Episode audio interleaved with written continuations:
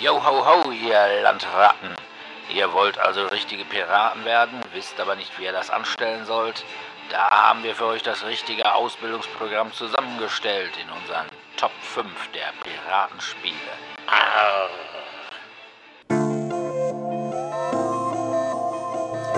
DSD, der Brettspiel-Podcast.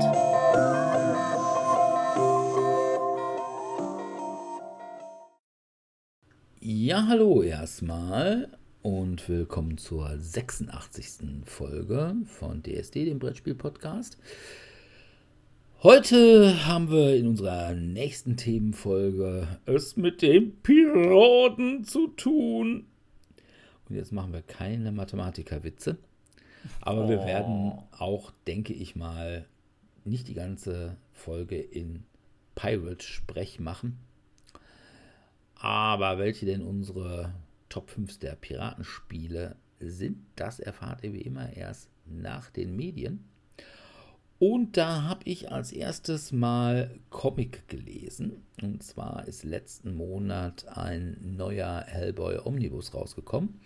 Die Omnibusse, das sind von Dark Horse so zusammengefasste, meistens so drei, vier Trade Paperbacks mit der Folge, dass das Ganze dann so um die, ja, ich sag mal 20 Einzelhefte sind. Und äh, da war jetzt eben der letzte Omnibus Hellboy and the BPRD 1952 bis 1954.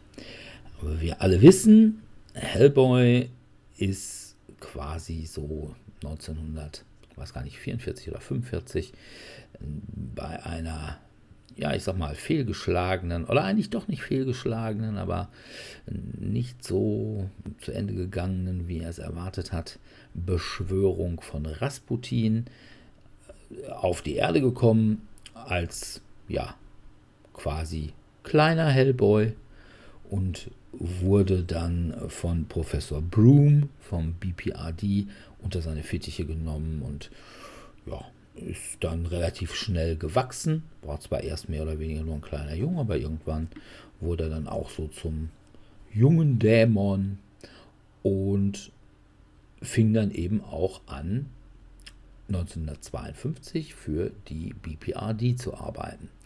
Die BPRD, das ist das Bureau for Paranormal Research and Defense, also quasi so eine Art okkulte Verteidigungsorganisation der Amerikaner.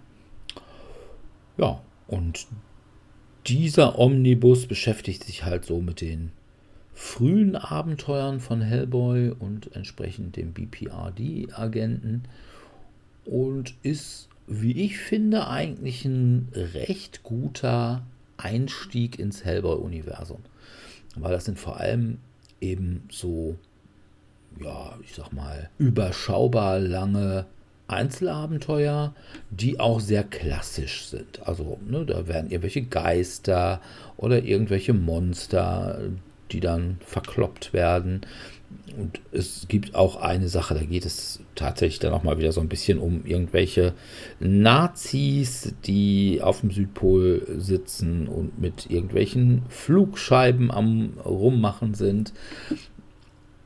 Also wirklich so ein Querschnitt durch alles, ohne dass man, sag ich mal, so diese großen, überspannenden Story Arcs hat, wie sie bei Hellboy der Fall sind. Das sind ja wirklich vier Omnibusse, die ja, sich quasi hintereinander anschließen und eine durchgehende Story haben. Und das hat man hier nicht. Und von daher würde ich wirklich sagen, das ist eine gute Sache zum Einsteigen. Vielleicht ähnlich gut wie die Short Stories, die ich auch ganz gut finde. Aber oh, vielleicht sogar noch ein klein bisschen besser als die Short Stories. Ich denke mal, dass irgendwann auch noch mal ein zweiter Hellboy in the BPRD Omnibus rauskommen wird, weil ich meine, das Ganze geht zumindest bis 1956. Und ja, von daher kann man da auch ein bisschen abwarten und ich denke dann nach 1956, dann würde jetzt quasi in der Hellboy-Chronologie dann auch die normalen Hellboy-Geschichten einsetzen. Gezeichnet ist das Ganze nicht von Mike Mignola selbst. Also man hat nicht so diesen typischen Mignola-Stil, sondern es ist von mehreren verschiedenen. Das ist nicht ganz schlecht. Also ich kann zwar mit dem Mignola-Stil viel anfangen. Also so, es hat so einen Stil, der ziemlich viel mit Schwarz macht. Das ist hier nicht so. Da sind die Bilder, ich würde sagen, ja, so den normalen Comic-Sehgewohnheiten angepasster. Und ja, das ist, glaube ich, ein bisschen, ja, ich sag mal, den allgemeinen Geschmack so ein bisschen besser treffend. Also von daher kann ich es nur empfehlen. Hellboy, MDB per RD, 1952 bis 1954, ist auf Englisch. Ich habe ja meine Hellboy Comics alle auf Englisch, was A daran liegt, dass ich meine ersten Hellboy Comics auf der Spiel irgendwann mal zum günstigen Preis gekriegt habe. Und die deutschen Ausgaben, ja, es gibt immer nicht alles. Und wenn, dann auch immer nur so nachgereicht. Und dann ist es auf Deutsch auch gleich immer ein bisschen teurer als die amerikanischen Ausgaben. Aber ich finde, man kann es auf Englisch wirklich gut lesen. Und von daher werde ich da auch weiterhin bei Englisch bleiben. Das einzig Doofe ist, dass der Band ein Hardcover wieder ist. Also alle Hellboy Omnibusse, die das erste Mal rauskommen, kommen dann immer als Hardcover raus. Und das Problem ist, dass die Hardcover zu hoch für meine Comic-Sektion im Regal ist. Also das Regal ist halt so hoch, dass da ganz gut die Trade Paperbacks reinpassen, aber diese Hardcover sind halt ein bisschen höher. Das ist ein bisschen doof, da muss ich die mal liegen machen. Und das, ja, macht den inneren Monk in mir ein bisschen unglücklich. Aber trotzdem eine Empfehlung von mir. Und sag ich mal, dafür, dass man relativ. Ich dachte, dafür würde es jetzt sofort 0 von 10 nee. Punkten geben. Dafür äh, muss man ehrlich sagen, die kosten immer so um die 35 Euro. Diese Hardcover. Die Softcover-Omnibusse kosten irgendwie so um die 25, also 10er mehr. Aber man kriegt einfach eine Menge Comic für auch 35 Euro. Das muss man tatsächlich mal sagen, wenn man bedenkt, dass ein normaler Trade Paperback von Panini, also irgendwie ein Marvel oder so, heutzutage schon irgendwie 16 Euro kosten. Also da macht man doch noch immer einen guten Schnapp. Und man hat halt Hardcover, was eigentlich wertiger ist, wenn man nicht das Problem im Regal hat. Hast du denn kein Ikea-Regal, wo man einfach eine Stufe die Höhe setzt? Es ist ein Ikea-Regal, tatsächlich. Aber nicht, das so Stufen hat? Nein, es ist so eins, was man so direkt an die Wand schraubt. Also quasi nur so ein Regalbrett, was man an die Wand geschraubt hat. Und es hat auch das Problem, dass es sich leicht mittlerweile so ein bisschen neigt, weil wenn man da Comics eng an eng drauf hat, dann ist das immer ein ziemliches Gewicht. Und ich fürchte, dass das Ganze irgendwann mal aufs Sofa knallt. Wahrscheinlich, wenn ich gerade drunter setze und dann elendig sterben werde. Wer weiß. Er ist durch seine Comics gestorben. Ja. Nicht tot durch Snooze, sondern tot durch Comichefte. Aber vorher werden mir wahrscheinlich dann erstmal sämtliche Devotionalien in den Nacken fallen, irgendwelche alten Playmates, Enterprise Phaser oder irgendwelche Nachgüsse von Original-Props oder sowas und möglicherweise kann ich mich dann doch noch gerade eben retten. Man weiß es nicht. Man weiß es nicht.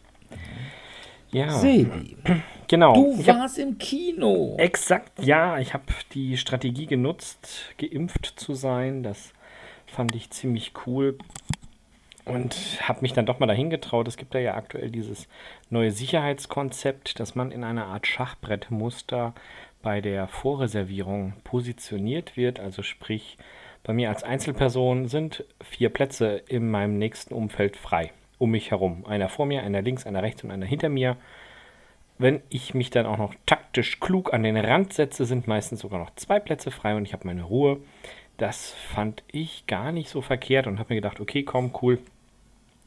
ich möchte den Film gerne sehen und bin dann ins Kino gegangen. Und zwar war ich in dem aktuellen Ryan Reynolds Streifen mit dem Titel Free Guy. Bei Free Guy handelt es sich um eine Realverfilmung und die ist tatsächlich brandneu, erst 2021 erschienen, dauert ungefähr 110 Minuten. Achtung, Spoiler, es gibt keinen lustigen Prequel, Sequel, was auch immer ganz am Ende. Man muss also nicht die vier Minuten da sitzen und abwarten. Das lohnt sich nicht. Worum geht es inhaltlich? Guy ist ein NPC in einem Videogame. Das kann vielleicht der Dominik uns kurz erklären, was ein NPC-Charakter ist. Ein Non-Player Charakter. Ja, genau. Dirk also, war zu schnell. Dirk war schneller. Ne? Da müssen wir mal so einen Buzzer einführen. Nee. So, auf jeden Fall ein Non-Player-Charakter. Das heißt, er geistert eigentlich nur darum, hat die Aufgabe, bei ihm konkret in der Bank zu sein, während Spieler in der Open World Free City diese überfallen. Und seine Aufgabe ist es, sich mit seinem besten Kumpel, dem, ähm, wie heißt es, dem, dem Sicherheitsmann, hinter den Tresen zu kauern und zu warten, bis der Überfall vorbei ist. Und er erkennt sehr schnell, dass es eigentlich nur zwei Arten von Menschen in Free City gibt. Die mit Sonnenbrillen und die ohne Sonnenbrillen. Und die mit Sonnenbrillen sind die Helden. Ne? Die können alles machen. Die springen aus dem Flugzeug und landen punktgenau in einem Sportwagen, auf deren Beifahrerseite eine wunderschöne Modelfreundin auf sie wartet. Die können einen Panzer klauen, die können ach, was weiß ich, was die alles können. Also es wird sehr schnell klar für den Zuschauer, bei den Sonnenbrillenmenschen handelt es sich um Spieler, die eben in dieser Open World Free City spielen. Und Guy sagt sich irgendwann, das ist doof, ne? ich will, dass sich das ändert. Und das geschieht, als er seine Traumfrau im Spiel sieht, in Form einer Gamer-Charakterin, die zufälligerweise auch eine der Entwicklerinnen ist für solche Open-World-Videospiele. Und ich will gar nicht zu sehr ins Detail gehen. Grob gesagt, es geht um eine Art Neuentdeckung, dass eben Guy eine KI ist, die sich eigenständig innerhalb dieses Open-World-Videospiels entwickelt hat. Und das fällt dadurch auf, dass Guy nicht wie die ganzen anderen Bösewichter, die dargestellt werden von Menschen, die halt eben mit den Sonnenbrillen da rumrennen, sondern Guy krallt sich irgendwann auch mal so eine Sonnenbrille und hat dann plötzlich auch diese ganzen Features. Er kann sich aufleveln, er kann Geld einsammeln, er kann sich endlich die Schuhe kaufen, bei denen er jeden Tag vorm Schaufenster steht. Er kann ganz, ganz viele Dinge machen, die ihm halt vorher verwehrt blieben, weil ihm diese ganzen Features nicht bekannt sind. Es ist irrwitzig. Also ich hatte viel Spaß im Kino, vor allem weil ich ja auch so ein bisschen zur Gamer-Fraktion gehöre und diese Frage, die sich einem eigentlich nie so wirklich stellt, wird hier beantwortet. Was macht ein NPC-Charakter, wenn er einfach mal frei hat? Ne? Also die eine schreibt ein Buch, der andere Barista bringt sich neue Gerichte bei und, und, und. Und inhaltlich geht es halt darum, wie er diese Welt entdeckt aufs Neue und mit dieser Traumfrau in Form einer äh, ja, Open World bzw. Real World Programmiererin sich dann verliebt und mit ihr diverse kleinere Abenteuer besteht, um dann natürlich gegen den bösen, bösen Programmierungsmogul zu bestehen. Es ist teilweise echt irre komisch. Also man erkennt sehr viele Charaktere aus anderen Spielen. Ich will aber nicht zu viel spoilern. Und ich habe gelacht, ich habe wirklich viel gelacht. Keine Tränen gelacht, so witzig war er auch nicht, aber er war schön. Er erinnerte mich sehr stark von der Handlung an den Animationsfilm Ralf Reichts, wo es auch darum geht, dass eben ein altes Game-Kreaturen-Ding namens Randale Ralf aus seinem Videospiel im Konsolenladen herausgeschossen und in eine andere Welt gezogen wird. Und äh, das ist aber ein Film, über den habe ich, glaube ich, schon mal irgendwann gesprochen. Und der ist auch deutsch ganz gut synchronisiert. Das ist ein reiner Zeichentrickfilm. Und der hier ist, also Free Guy, ist sehr stark Parallelen durchzogen, was das angeht. Und ja, ich habe gelacht. Also ich hatte Spaß. Mhm. Weil Guy halt plötzlich nett ist. Ne? Also er rettet andere NPCs und verdient sich dadurch Punkte und wird somit zu einer sehr beliebten Social Media Figur, was natürlich die Haupteigentümer von Free City etwas ärgert. Ja. Also mich erinnert das Ganze ja so ein bisschen an, ich weiß nicht, sagt euch Viva la Dirt League was? Nö. Nö. Äh, das ist so eine, ja, ich sag mal, Webserie, wo es darum geht, dass irgendwelche NPCs auf irgendwelchen äh, World of Warcraft oder Skyrim-Servern ja irgendwie quasi ihrer Arbeit nachgehen. In der Regel dann eben als irgendwelche Questgeber, aber dass die halt auch nicht so gut finden, was sie da immer machen müssen. Ne? Oder was passiert, wenn da mal ein Bug passiert. Ne? Also wenn zum Beispiel auf einmal irgendwie ein Mit-NPC, also ein Mitbewohner dieses Dorfes, mhm. Honeywood, von irgendeinem so Stein hängen bleibt. Okay. Und dann die ganze Zeit vor dem Laden. Also es wird viel aus der Sicht eines Knoblauchbauern, der einen Laden hat und wo halt Dinge verkauft, erzählt. Und ne, dann ist irgendwie der Fischer, der bleibt an einem Stein vor seinem Laden hängen. Und der hat immer nur einen Satz, äh, irgendwie, Morning, nice day for fishing, ain't it? Und dann versucht er ihn da irgendwie wegzuschieben, damit er da weitergeht und da nicht mehr rumnervt. Oder dann verliebt sich der Bauer in irgendwie eine Maid aus Honeywood und es kommt dann irgendwie ein Spielercharakter und tötet die einfach mal so, so im Vorbeigehen. Oder irgendwie ein Dieb, der ihn die ganze Zeit ausraubt und der setzt dann irgendwie einfach einen Eimer auf den Kopf von einem Wächter. Der erzählt dann immer die ganze Zeit nur so, For the Alliance. Das ist echt lustig. Also Viva la Dirt League einfach mal bei YouTube angucken.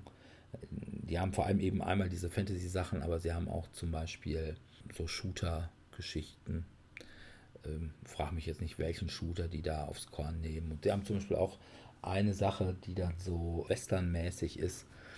Und ja, da nehmen sie halt immer solche Sachen aufs Korn. Ist wirklich lustig. Und ist eigentlich dafür, dass es eigentlich, glaube ich, mal so ein ja, ich sag mal, Amateurprojekt war, ist es echt professionell gemacht. Hello, Adventurer. Ja, ich sehe schon, muss man mal durchgoogeln, ne? Ja, mach mal. Gut. Dominik. Ja, ich habe Netflix geguckt. Und wie es bei mir so üblich ist, bin ich deswegen ja wieder Monate hinter Sebi. Ich habe diesmal wieder DC Birds of Prey die Emancipation of Harley Quinn. Oder ich glaube, irgendwann wurde es umbenannt in Harley Quinn, Birds of Prey. oh ähm, nein, nach meiner vernichtenden Rezession hast du den tatsächlich geguckt. Ja, du fandest den also katastrophal. Ja, also ich fand, man hätte dir seine Zeit auch sinnvoller verbringen können. Ich fand den damals nicht gut. Ich habe ihn, glaube ich, ziemlich niedergemacht.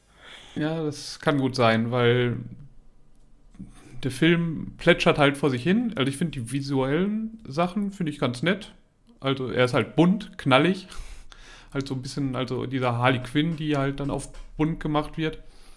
Ich finde prinzipiell mag ich auch Margaret Robbie als Harley Quinn. Aber der Film ist halt so belanglos. Ja, genau, da kommt kein Flair auf. Ja, also das also, Bunte und die Darstellung kann ich voll nachvollziehen, ist auch schön anzusehen und sie spielt das auch sehr gut, aber ja. Wozu? Also ich erkenne noch nicht so genau die Handlung, die sich da entwickeln soll. Also kurz, es geht eben darum, dass Harley Quinn sich vom Joker getrennt hat und dann ein bisschen rumheult. Chaos verbreitet, ja, rumheult und ein bisschen Chaos verbreitet. Und am Anfang, als noch keiner weiß, dass sie sich vom Joker getrennt hat, akzeptiert das jeder, weil sie alle Angst vom Joker haben. Als sie dann aber diese äh, Chemiefabrik Ace Chemical, Chemicals in die Luft jagt, weiß dann jeder, oh ja, das ist wohl jetzt durch mit denen. Und sie hat dann Probleme und kommt damit dann in Verbindung mit anderen Frauen, also mit Dinah Lance alias Black Canary und mit der Huntress, ich weiß jetzt gar nicht, Helena Bet Bettinelli, die eben eine Tochter von einem Mafia-Gruppe in Gotham war, wo die gesamte Familie getötet wurde, eben bis auf sie. Und im Grunde genommen geht es eigentlich glaube ich, in dem Film darum, dass diese Birds of Prey, also die Origin Story von Birds of Prey, also die ganzen Figuren, die halt da drin sind. Aber eigentlich ist es ein Harley Quinn-Film, weil 90% der Zeit geht um Harley Quinn. Ja. Gegenspieler ist Roman Sionis, aka Black Mask, der eben gerade die Macht in Gotham mafiamäßig an sich reißen möchte. Und der wird halt unterstützt von Victor Cesars, der sein brutaler Handlanger ist und der immer dann die Haut von den Köpfen seiner Gegner abzieht. Ja.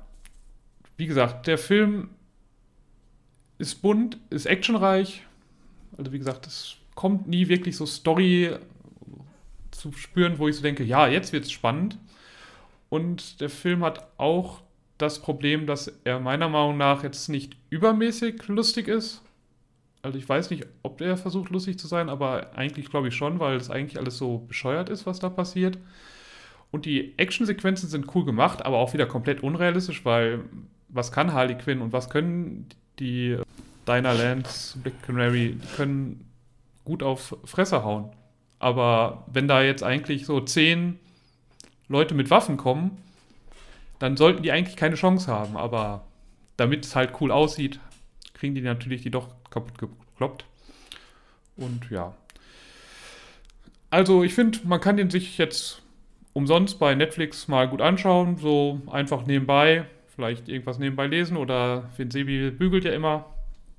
Das kann man dann ganz nett machen. Aber Geld hätte ich jetzt dafür, glaube ich, auch nicht unbedingt ausgeben wollen. Also ich habe mich echt geärgert, dass ich das gemacht habe.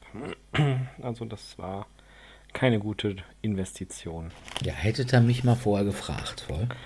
Ja, der sowieso sagt, dass A, DC Blödsinn ist und dann Joker noch mehr Blödsinn und. Jemand, der eigentlich nur daraus definiert ist, dass er die Freundin vom Joker ist. Ne? Also, ich habe die ganze Zeit mich gefragt, also ich, äh, ich bin ja kein DC-Fan, aber ich habe immerhin die gesamten Batman-PC-Spiele gespielt. Also von Arkham Asylum, Arkham City Gotham, und Gotham City, ja. bitte? Ja. Äh, Arkham City oder äh, Gotham, nee, City, nee, Gotham City. Und was war das letzte? Das oder Batman Origin, so. genau. Und in allen diesen Videospielen, die ich wirklich gut fand, sonst hätte ich sie nicht alle gespielt, finde ich als Gegner Harley Quinn wirklich das Dümmste, was geht. Mit der ganzen, ah, oh, Mr. J. Oh, was geht mir die Frau auf den Sack? Und da habe ich schon gesagt, der erste Suicide Squad war schon scheiße.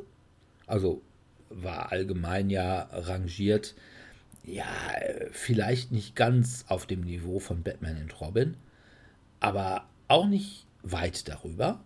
Dann kam Birds of Prey, der war eben auch von der Kritik mehr oder weniger zerrissen worden.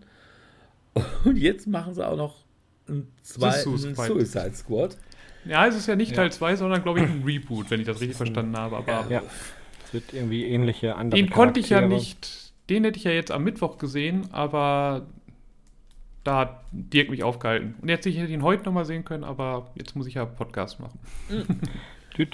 Habe ich dich halt doch gerettet davor, weil ich glaube, er ist einfach wieder so scheiße. Aber ja, auch wirklich, hat zumindest bessere Bewertung auf IMDb bekommen als der erste. Okay.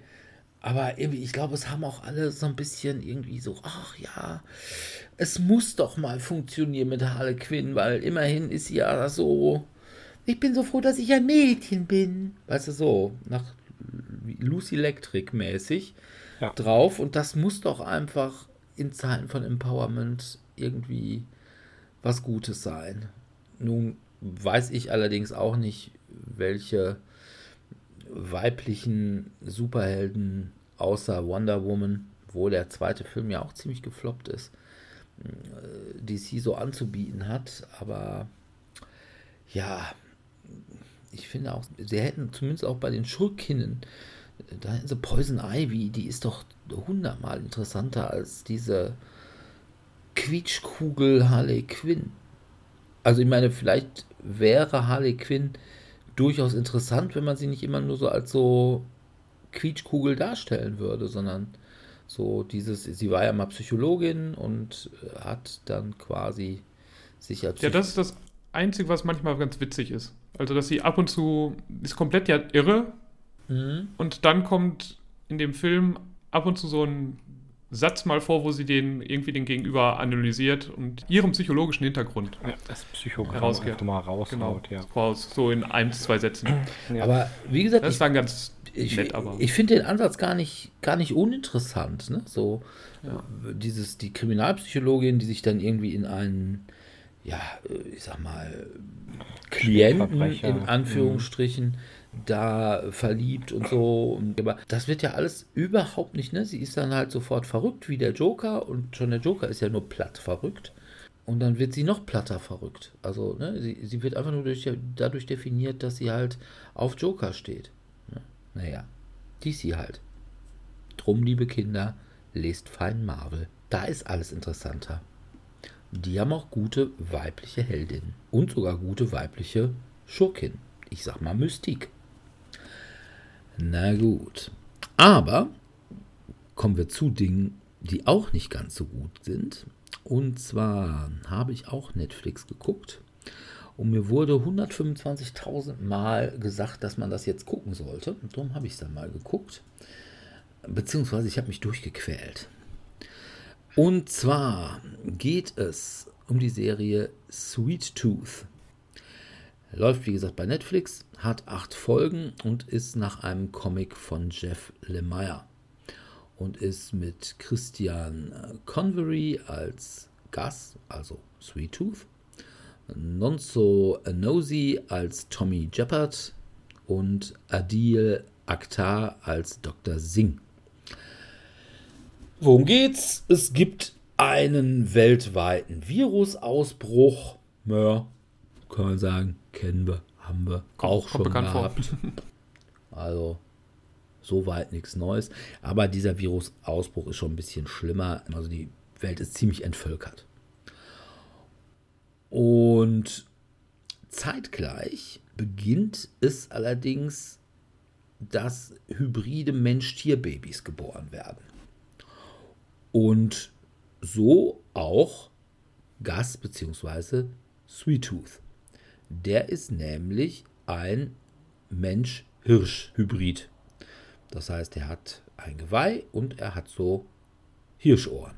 Und ja, es gibt jetzt einen Teil der verbliebenen Menschheit, der meint, hm, möglicherweise hängt das Ganze ja zusammen. Also, dass diese Mensch-Tier-Babys oder beziehungsweise mittlerweile Mensch-Tier-Kinder irgendwie ein Grund dafür sind, dass diese Seuche aufgetreten sind oder dass man möglicherweise mit diesen Mensch-Tier-Kindern, Schrägstrich Babys, ein Heilmittel für die Seuche finden. Weil in den Gegenden, wo halt noch Menschen leben, da wird ziemlich konsequent damit umgegangen, was passiert, wenn Leute diese Seuche kriegen. Die werden dann nämlich irgendwie in Zellophan eingepackt und mitsamt ihrem Haus verbrannt. Und ja, Gas, der ist, weil eben diese Mensch-Tier-Hybriden von den sogenannten Last Men, also so einer militanten Menschengruppe, verfolgt, gejagt werden, um sie in irgendwelchen Laboren ja, zu zerlegen, beziehungsweise versuchen, ob irgendwelche Innereien von ihnen als Heilmittel für die Seuche, was auch nicht ganz falsch ist, dass das funktionieren könnte. Um dazu verwendet zu werden, hat äh, der Vater von Gas den Jungen mit in so eine einsame Hütte irgendwo fernab der Zivilisation im Wald mitgenommen. Und die Mutter ist verschwunden und die beiden leben dann jetzt die ersten neun Jahre da. Und dann stirbt allerdings der Vater. Und in dem kommen dann auch irgendwelche Last Men und wollen Gas dann eben erlegen. Und Gas wird dann eben von dem großen schwarzen Mann gerettet. Eben Tommy Jeppard, der ein ehemaliger Last Man ist und jetzt allerdings so durch die Gegend streift und ja, eigentlich keinen Bock auf Gas hat. Das heißt, er will ihn eigentlich loswerden. Gas ist allerdings total nervend. Das heißt, äh, der meint dann irgendwie, alle müssten ihn lieb haben. Und sagt hier, bitteschön, komm doch mit, ich möchte meine Mutter suchen, die wohnt in Colorado. Warum er unbedingt meint, das wäre ziemlich sicher, dass sie aus Colorado käme, das ja, ist ein bisschen, hm, ich sag mal, sehr kindlich, der Gedanke. Ja. Und dann sind wir quasi in diesem Road-Movie, wo es darum geht, dass Gas erst zur Bahn gebracht werden soll, damit er endlich mal irgendwie nach Colorado fahren kann, zwar alleine. Das klappt nicht, das heißt, er bleibt dann doch bei Jeppard und sie ziehen dann irgendwie so in Richtung Colorado und dann kommen noch andere Leute dazu. Es gibt dann auch zum Beispiel so eine Gruppe, die nennt sich die Tierarmee. Das sind irgendwie ja mehr oder weniger Jugendliche, so typische Generation Zetter, die meinen, ach, die Tierbabys, die bringen uns wieder mit der Natur in Einklang und überhaupt die Welt war vorher ganz kaputt und deswegen kam die Seuche und die Tierbabys sind unsere Zukunft und hast du nicht gesehen und wollen deswegen dann irgendwie die ganzen Last Men alle umbringen. Wobei die Last Men natürlich auch irgendwie ziemlich scheiße sind und ja, jedenfalls der Dr. Singh, dessen Frau hat die Seuche und er versucht verzweifelt ein Heilmittel zu finden und hat dann auch so eine Rezeptur von seiner Vorgängerin geerbt und sieht dann allerdings, dass man dazu irgendwie ja, Mensch-Tier-Babys ausquetschen muss. Und das findet er ethisch dann doch zumindest fragwürdig. Das hört sich so erstmal gar nicht schlecht an. Das Problem ist Gas. Ich weiß, ich und Filme, Schrägstrich Serie mit Kindern aber der ist so unglaublich lästig und so doof. Also, ich meine, der spielt ein neun, zehn Jahre altes Kind. Neun, zehn Jahre alte Kinder sind nicht so doof. Er ist komplett doof. Jeppard sagt ihm, pass mal auf, im Bahnhof, das ist hier gefährlich, du darfst keine Hirschscheiße machen. Ja, er hat ihm dann irgendwie so einen Helm irgendwie über die Hörner, sodass er aussieht, weil das ist dann gerade irgendwie Halloween. Und dass er dann aussieht wie ein normales Kind, das sich als Hirsch verkleidet hat. Und außerdem ist ein großer Vorteil, er kann sprechen, was Mensch-Tier-Hybriden normalerweise nicht können. Und er sagt ihm, pass mal auf, du bleibst hier, setz dich hier hin, ich besorge dir die Karte und komme wieder und bis dahin machst du nichts. Wenn dich einer anspricht, sprichst du sofort mit ihm. Aber ansonsten, du wackelst nicht mit den Ohren und du bewegst dich vor allem nicht weg. Was macht er? Er riecht irgendwas Süßes und gleich hinterher. Also, das Blach ist zu doof zum Überleben und äh, als wären Kinder so blöd. Und das finde ich, aber, aber ah, ich bin aber doch so niedlich. Und alle müssen mich eigentlich lieb haben. Ja, wie bei früher bei den Dinos. Bin das Baby, muss mich lieb haben. Also, das finde ich schwer erträglich. Ganz cool ist die Geschichte um Dr. Singh und seine Frau und seine, nach, seine Neighborhood da. Und ja,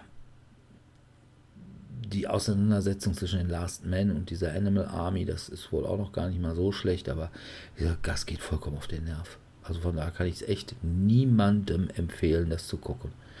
Die Comics sollen wohl besser sein, weil die sind nicht ganz so süßlich und Sweet Tooth ist halt da auch nicht ganz so doof. Und sie sind weit brutaler als die Serie. Aber ich glaube, das ist dann eben auch, ach, das Kind ist so niedlich. Und das hat wahrscheinlich der Serie einen so unglaublichen Erfolg eingebracht. Also er hat, wird von den Kritiken ja irgendwie hochgejubelt und ach, weil da gibt es ja auch eine Seuche drin und das haben wir jetzt ja auch alle selber erlebt. Ja, Mai hat aber gar nichts damit zu tun. Ne? Wenn wir gerade die Pest hinter uns gehabt hätten, ne? können wir mal drüber reden, dass das so ähnlich wäre. Und ach ja, der ist ja so süß. Ja, genau, der ist so süß. Hm, ja, aber halt auch doof. Und ja, ich weiß es nicht. Es kommt aber jedenfalls auch noch eine zweite Staffel. Gute Serie. Also wird nicht alles abgesetzt. gute Serien wie Jupiter's Legacy kriegen keine zweite Staffel, obwohl wir können ja vielleicht noch hoffen, weil mit den zweiten Staffeln, das ist ja so eine Sache, Jupiter's Legacy sollte ja eigentlich auch eine kriegen, aber das ist dann doch nichts geworden. Vielleicht, wir sollten die Hoffnung nicht ausgeben, dass Sweet Tooth auch keine zweite Staffel kriegt. Das klingt ja sehr hart. Ja. Aber ich kriege die auch dauernd angezeigt. Jetzt ja. bin ich aber deutlich skeptischer, ob ich die dann sehen möchte. Hm. Kannst ja mal eine Folge gucken, dann weißt du, was du doof finden kannst. Wohl wahr. Aber, aber guck gleich die zweite. Die, die, erste Folge kannst du kommen, das ist mit Vater im Wald. Ne? Gott, kannst du komplett vergessen. Also irgendwie, ja, sie finden zueinander, weil Jeopard ihn rettet vor irgendwelchen Last-Man-Jägern. Äh, wenn du das weißt, kannst du mit der zweiten Folge anfangen. Na gut. Sebi, du warst nochmal im Kino. Ja, genau. Ich habe die Gunst der Stunde genutzt. Gar nicht mehr aus dem Kino raus. Ja, so ähnlich. Es war tatsächlich ein Sonderfall. Ich hatte meinen Hund an dem Tag abgegeben. Das heißt, ich hatte Hunde frei. Ui. Weil eine Bekannte von mir, die den regelmäßig sittet, Wilma mitgenommen hat zur Physiotherapie. Also die ist Physiotherapeutin und hatte Wilma angekündigt für diverse Hausbesuche und hat sie dann mitgenommen. Und das war sehr lustig. Und dann sagte ich mir, ach du, ich bin zwar jetzt doch da und nicht weg, aber wenn du möchtest, kannst du den Hund gerne haben. Und das sorgte dafür, dass ich einen Tag frei hatte und nichts Besseres zu tun, als in zwei Kinofilme nacheinander zu latschen. Ja, was habe ich mir noch angeguckt? Ein Film, den ich schon länger auf der Liste hatte. Und zwar wollte ich mir Nobody anschauen. Und zwar diesmal nicht den Western mit Terence Hill aus den 70er, 80ern, sondern eine Adaption mit den Schauspielern, die man mit Bob Odenkirk, den man aus Better Call Saul kennt, als ah. Saul, Goodman, äh, Saul Goodman in gleichnamiger Serie oder aus Breaking Bad. Und der hat eine sehr interessante Rolle bekommen, und zwar die des Familienvaters, der ein Doppelleben geführt hat. Er spielt den sogenannten Hutch Mansell, der ein ganz gewöhnlicher Mann zu sein scheint, mit Frau und zwei Kinder und einem langweiligen Job als Büroangestellter. Es wird im, im Film auch sehr schön dargestellt, indem halt so die verschiedenen Wochentage durchgegangen werden. Und sie sind nahezu immer identisch und es funktioniert nie irgendwie irgendetwas. Und er scheint immer so dieser Lucky Loser zu sein, vergleichbar mit American Sweethearts oder ähnlichen anderen Filmen aus den 90ern und entwickelt sich erst so nach und nach zu einem richtigen Action-Thriller. Und inhaltlich geht es eben darum, dass das, wie man vermuten hat oder vermuten kann, bereits eine Scheinidentität ist, die er sich aufgebaut hat. Und was ich ganz spannend finde, es wird während des ganzen Films immer nur so häppchenweise klar, was er überhaupt ist. Ich habe stellenweise sehr gelacht. Also alleine schon die Vorschau fand ich grandios, wo eben halt beschrieben wurde, ja, er hatte einen schlechten Tag und dann ist er im Bus und dann kommen so vier, fünf Schläger, die ihn eigentlich, die drangsalieren die Fahrgäste und hier und da und er sagt dann so salopp, nachdem er die Zug- bzw. die Busfahrerin liebevoll hinaus begleitet hat, ihr das Handy abgenommen hat und gesagt hat, bleiben Sie draußen, ähm, ich kümmere mich darum. Und sagt dann nur so schön, so Jungs, heute gibt es richtig auf die Fresse. Ihr steht wohl auf Krankenhausfraß. Und dann vermöbelt er die. Also er sieht danach genauso übel aus. Was er nicht wusste, ist natürlich, wie es oftmals ist bei solchen Filmen, dass einer dieser Schläger der Bruder, der nichtsnutzige Bruder eines Untergrundmoguls ist und ja, was soll ich sagen? Es kommt, wie es kommen muss. Der ist natürlich nicht begeistert, dass sein jüngerer Bruder derart schwer verletzt wurde, dass er quasi querschnittsgelähmt sein wird und stellt eben besagtem Hutch nach. Und Hutch ist nicht Hutch, wenn er sich nicht darauf vorbereiten würde. Und es entsteht halt eben dieser One-Man-Kleinkrieg.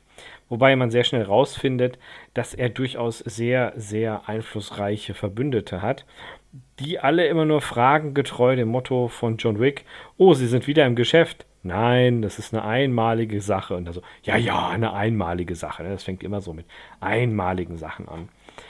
Er ist inhaltlich nicht sonderlich originell. Also viele der Handlungsstränge sind vorauszusehen. Man erahnt es. Es ist so ein, so ein klassisches Good Guy, Bad Guy Ding, wo man sich sehr gut hineinfindet. Ich fand es unterhaltsam. Also kann man sich angucken, ist jetzt aber auch kein Must-Have. Also ich habe auch schon gesehen, weil mich jemand anders gefragt hatte, ob der sich lohnt. Und sage ich, ja, ist ganz schön, so ein schöner klassischer Actionstreifen. Der läuft zum Beispiel in Dortmund gar nicht mehr. Also mittlerweile muss man etwas weiter fahren, um sich den noch anzugucken. Man kann aber auch gefühlt, so wie Dirk das immer macht, einfach zweieinhalb Jahre auf die Resterampe warten und dann taucht er bestimmt in einer DVD-Pyramide auf. Ja, das kann, kann man heute nicht mehr so sagen, weil die DVD-Pyramiden, die werden ja mittlerweile überall äh, abgebaut. Ja. Es gibt ja kaum mehr DVDs. Ja, ja, es ist, ich muss gestehen, ich habe auch ganz viele schon weggetan. Nee, also, also in Läden nicht mehr.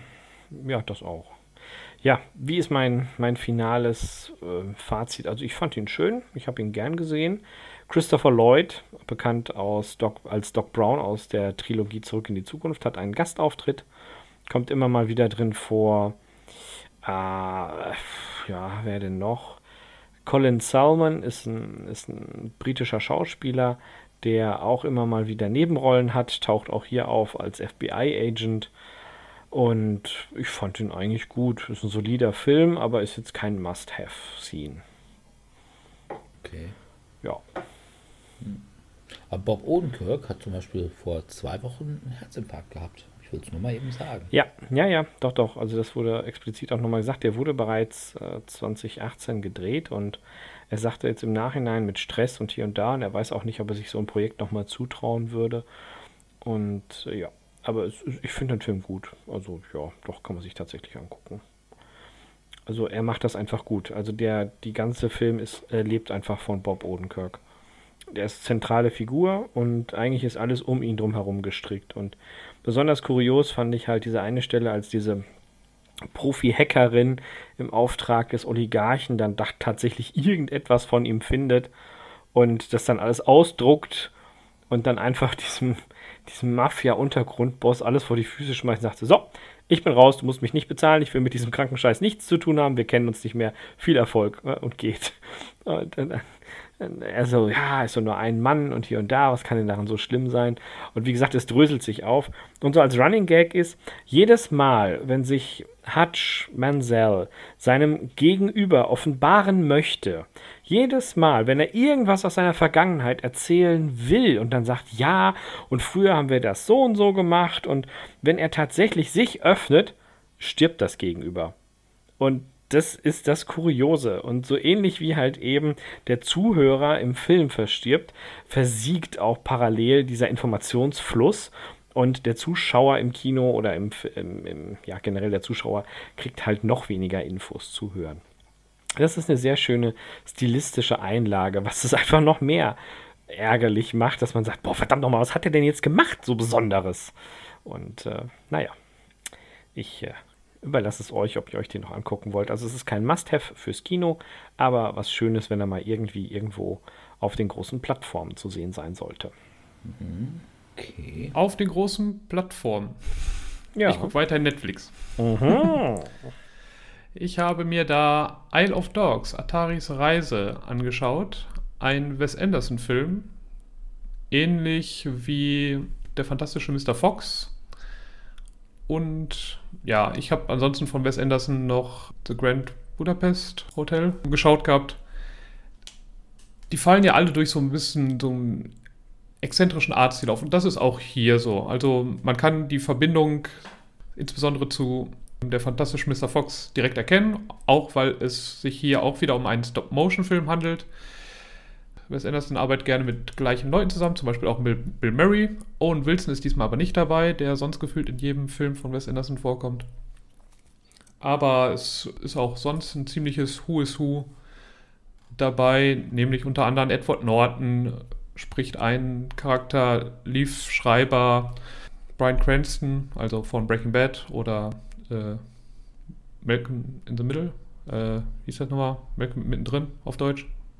Äh, ja, ja Malcolm mittendrin. Scarlett, genau. Also da spielt er ja den Vater und hier spielt er eben äh, Chief, den Haupthund, komme ich gleich zu. Und Scarlett Johansson spielt auch eine Hündin dort. Nämlich, ich habe, wie man jetzt gerade schon heraushört, es geht um Hunde bei der Isle of Dogs, überraschenderweise. Nämlich, es spielt in Japan. Dort regiert ein bisschen diktatorischer Bürgermeister, zumindest hat er so ein bisschen den Artstil von Big Brother's Watching You und so richtig böse, von unten dann häufig gefilmt. Und der macht eine Notverordnung, weil die Hunde würden wohl Flöhe in der Stadt verbreiten und man hätte Angst, dass diese jetzt auf den Menschen zugreifen würden, Krankheiten verbreiten würden und deswegen müssten alle Hunde weg.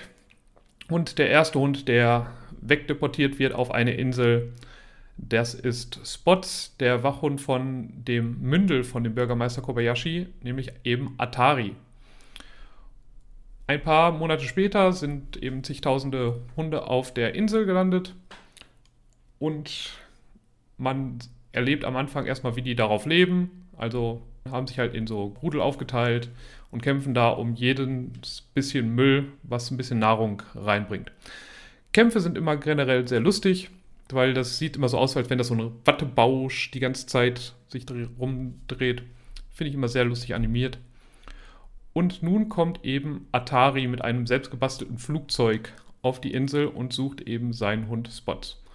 Und ja, im Grunde genommen ist es jetzt dann ein Roadtrip, auf dem er eben Atari eine Gruppe Hunde mit davon überzeugt, dass sie mit ihm Spots suchen und ihn quasi wieder zu ihm führen und ihn retten.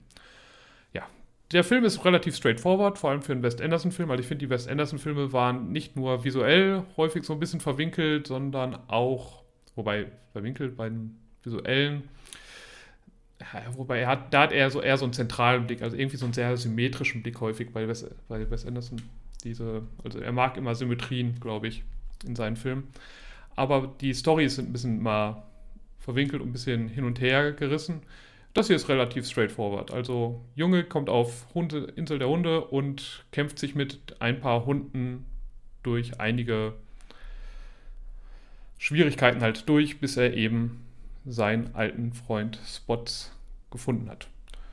Ich fand den sehr nett, also konnte man gut gucken. Die Musik ist sehr schön gemacht dabei auch und die Animationen sind sehr süß. Also diese Hunde und auch Atari, dieser kleine Junge, der immer dann auf Japanisch redet, weil die Hunde, das Gebelle wird synchronisiert, nämlich auf Englisch habe ich es, ich habe es auf Englisch geguckt. dass die japanischen Menschen werden aber nicht synchronisiert, da kommt immer Untertitel. Das ist dann immer ein bisschen witzig, okay. wenn er dann auf Japanisch redet und dann die Hunde auf Englisch antworten. Naja. Warum das so gemacht wurde, keine Ahnung. Hat wahrscheinlich auch wieder irgendeinen künstlerischen Hintergrund. Habe ich nicht erkannt, aber ich fand ihn ganz nett. Es ist jetzt nicht der Film, den, den ich sagen muss, den müsst ihr jetzt sofort gucken. Aber besser immer noch auf, als Birds of, Birds of Prey. Na gut, was ist nicht besser als Birds of Prey? Ja. Ich glaube, ich habe auch noch, noch schlimmere Sachen als Birds of Prey gesehen, aber ja, also es, Birds of Prey ist auf jeden Fall sehr, sehr unteres Mittelmaß und das hier ist oberes Mittelmaß. Wobei also von den Animationen und vom visuellen Stil her ist es sogar obere Liga. Okay. Also ich mag halt diesen Stil auch.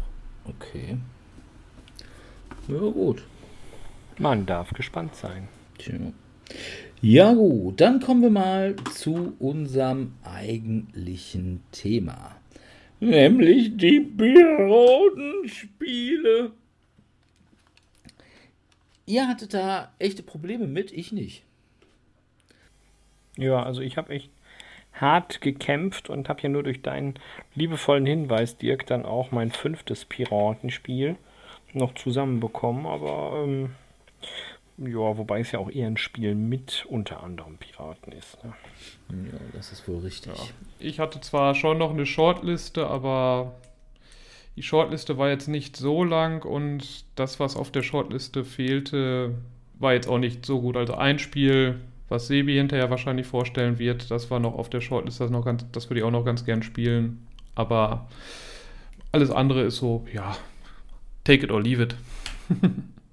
also bei mir ist komischerweise sogar, sind sogar zwei deutsche Spiele bei. Uiuiui. Ja. Und das eine ist pickepacke neu und ich glaube, meine Shortlist geht bis runter zur 10. Aber da können wir ja, ja. vielleicht äh, am Ende noch mal eben kurz drüber reden. Ich fange mal einfach mit meinem Platz Nummer 5 an, den wahrscheinlich die wenigsten kennen.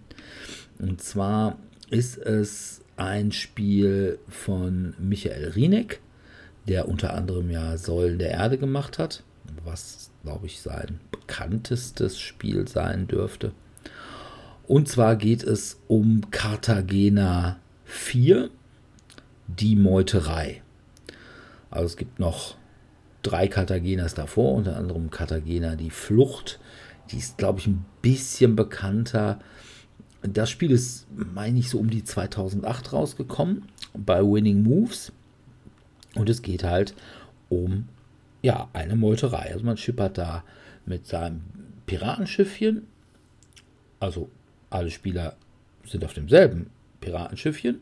Schippert man da so durch die Gegend und man weiß genau, irgendwann wird es zu der Meuterei kommen. Und das Spiel hat im Wesentlichen zwei Phasen. Erst muss man so ein bisschen ja, Ressourcen sich besorgen, also Kampfkarten, man braucht Gold, man kann sich eine Gesinnung zulegen, also das sollte man sogar tun, weil man ja einen von beiden, einmal der Kapitän und dann einmal der, ich weiß gar nicht, wie der hieß, Gonzales oder irgendwie so, jedenfalls der üble Obermeuterer, weil man sich auf irgendeine Seite stellen möchte. Und man kann irgendwelche Piraten verschieben. Die Sache ist, es gibt auf diesem Schiff zehn Piraten. Und das sind sogar Miniaturen. Ne? Deutsches Spiel 2008 und es hat Piratenminiaturen. Also alles die gleichen Miniaturen. Man kann sie auch nicht wirklich anmalen, weil sie haben alle eine unterschiedliche Nummer drunter kleben. Und da gibt es Karten, mit denen kann man sich diese Nummern angucken und dann kann man die auf irgendeine Seite stellen, wo man meint, oh ja, da wäre ich eigentlich ganz gerne, wenn die ganze Sache rauskommt, weil gewonnen hat derjenige, der nachher auf der Seite steht, die die Meuterei gewinnt. Und in der zweiten Phase ist es so, da treten dann die Piraten gegeneinander an, jeweils so duellmäßig. Und dann kann man das noch modifizieren mit irgendwelchen Kampfkarten und so. Und dann guckt man zum Schluss, na, wer hat denn die Meuterei gewonnen? Und ja, das ist wirklich ein sehr nettes Spiel. Und ich würde sogar sagen, ja, es ist eigentlich noch niemals so sehr jurig, obwohl es natürlich ein Eurogame ist, aber es fühlt sich gar nicht so an. Ne? Es ist sehr viel so verdeckt, sehr viel Blöffen und so. Also gefällt mir sehr gut. Achso, wenn zwei auf einer Seite sind, dann gewinnt der, der das meiste Gold hat. Logisch, Piraten, Gold. Ne? Warum macht man die ganze Geschichte? Und ja, von daher kann ich das nur empfehlen. Das ist auch relativ günstig. Ich weiß allerdings gar nicht, ob es noch so gut zu kriegen ist. Ich habe das vor ein paar Jahren mal gekauft und da war es irgendwie, weiß ich nicht, für einen Zehner oder so. Und dafür ist es wirklich echt schön. Cartagena 4, die Meuterei. Hm. Ja. Klingt auf jeden Fall nach einem schönen Spiel, ja. Also mein Spiel Nummer 5 ist tatsächlich eins, das ich auch schon mal vorgestellt habe und von dem ich glaube ich keinen lebenden Spieler in meinem Freundes- und Bekanntenkreis habe, der solch eine Summe von Add-ons, Zusatz, Gewusel, Gewasel, Gewimmel hat, wie der Dirk.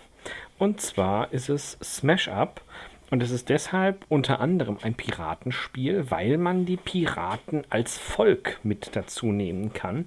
Dann hat man beispielsweise Dinosaurier-Piraten, die dann eben zusammen für die Punkte kämpfen. Bitte, was meinst du? Piraten-Ninjas. Piraten-Ninjas ist auch schön, ja. Was ist das Schöne Wer bei den besser Piraten? Es, also die, die fast alles haben, die können natürlich auch Piratenkätzchen spielen. Ja, Piratenkätzchen geht natürlich Piraten auch. Piraten Marvel.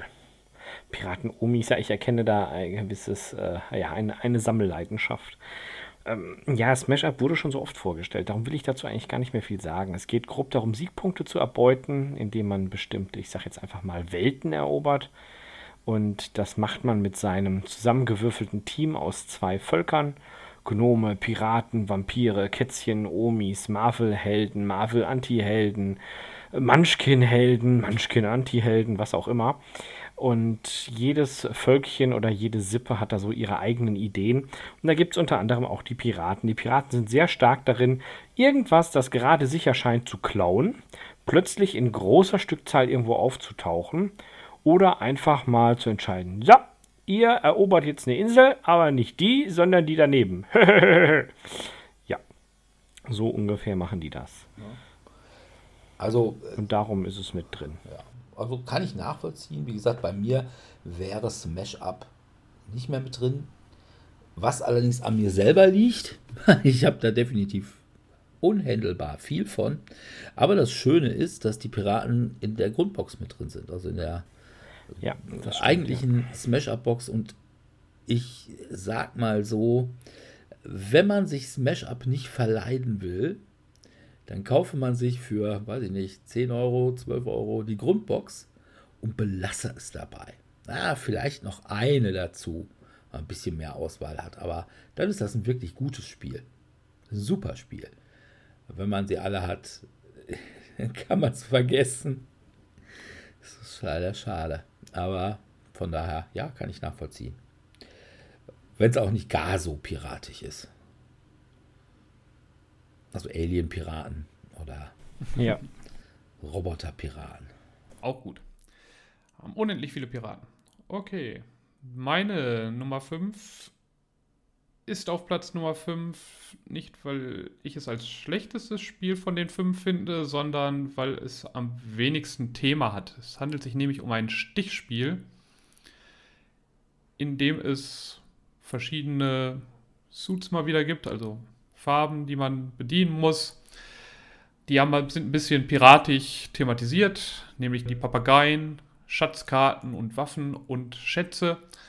Und Trumpf ist aber immer der Jolly Roger, also die Piratenflagge. Zusätzlich gibt es noch ein paar andere Karten, nämlich das Spiel ist sehr ähnlich zu Wizard.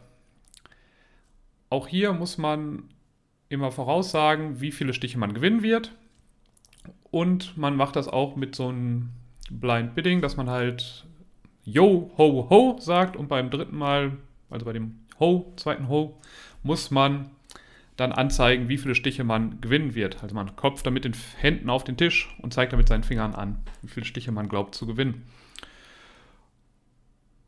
Und der Clou da drin ist im Grunde genommen, dass es noch weitere Karten gibt, also nicht eben nur diese vier Farben, sondern eben noch weitere Trümpfe, die sich aber teilweise gegenseitig austrumpfen.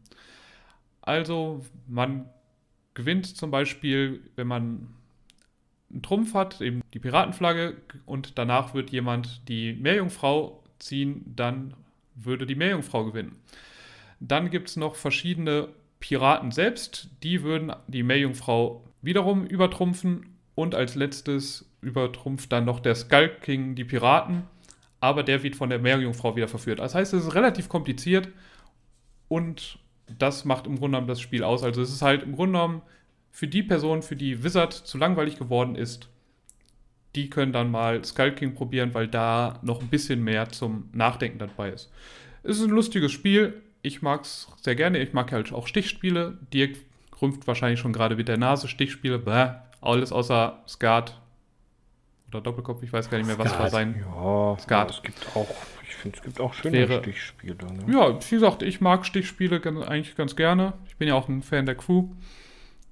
Und von daher mag ich dieses Spiel auch sehr gerne und deswegen hat es auch auf die Liste geschafft, auch wenn es nicht thematisch gesehen jetzt das piratigste Spiel jetzt hier ist. Ja, gut. Sei es drum. Ja, wie gesagt. Nicht alle Leute können Skat und denen muss man dann eben auch mal minderwertige Spiele lassen. Hm, hm? Bestimmt. Okay. Naja, jedenfalls, Meine Nummer 4 hm, hat gar nichts mit Stichspielen zu tun und ist das, glaube ich, wirklich neueste Spiel auf meiner Liste. Das ist also quasi noch euter warm, äh, allerdings schon nur noch sehr, sehr schwierig zu bekommen. Und zwar, ich spiele ja jetzt zu Corona-Zeiten hin und wieder mal in Ennepetal im Laden vom Anspieler. So ein kleiner Spieleladen. Und hatte ich dann irgendwie auch erzählt und gesagt, ja, machen wir jetzt irgendwie da eine Folge mit Themen und unter anderem Piraten und so. Und dann meinte der Torben vom Anspieler, ja, aber der Schrecken der Meere. Ich so, nö, Schrecken der Meere kenne ich. Ist denn das?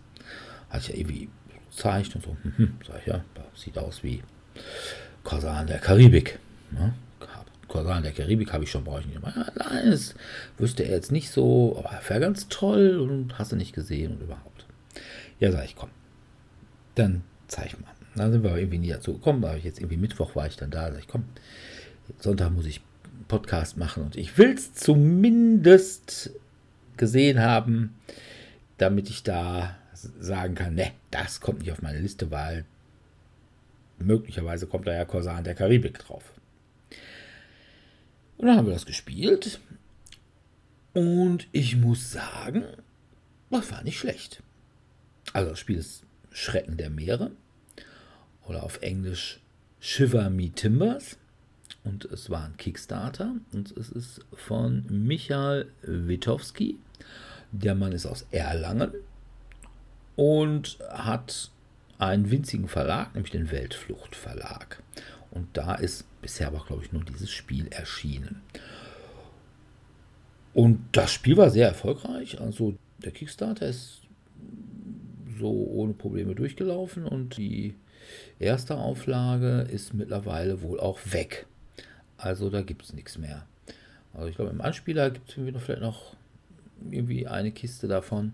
Problem ist, das Spiel ist relativ teuer. Aber da komme ich auch später noch zu. Worum geht's? Es ist im Prinzip Piraten der Karibik. Nur in Light. Es ist aber nicht schlecht. Und es ist unterschiedlich genug, als dass man sagen würde, oh, man kann durchaus beides haben. Während bei Piraten der Karibik hat man wirklich so eine Karte der Karibik, wo auch die ganzen Orte sind, so was weiß ich, Port Royal äh, auf Jamaika und äh, Nassau und was weiß ich nicht alles. Und das Ganze dann auch so mit den europäischen Großmächten, Spanien, Holland, England. Und ja, ich sag mal, so eine Nationalität gibt es hier auch, aber es ist egal. Also, ne, die gibt es nur für irgendwelche Aufträge. Was weiß ich, wenn du einen Auftrag hast, kapere ein holländisches Schiff, ja, da muss man halt ein holländisches Schiff kapern. Ne? Also, ne, da bringt es nichts, wenn man ein englisches Schiff kapert.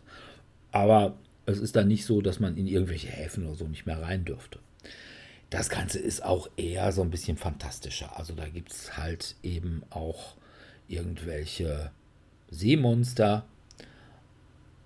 Und was zwar eigentlich ein Gimmick ist, aber was nett ist, man kann sein Schiff eben auch aufrüsten und das macht man mit so einem Plastikschiffchen.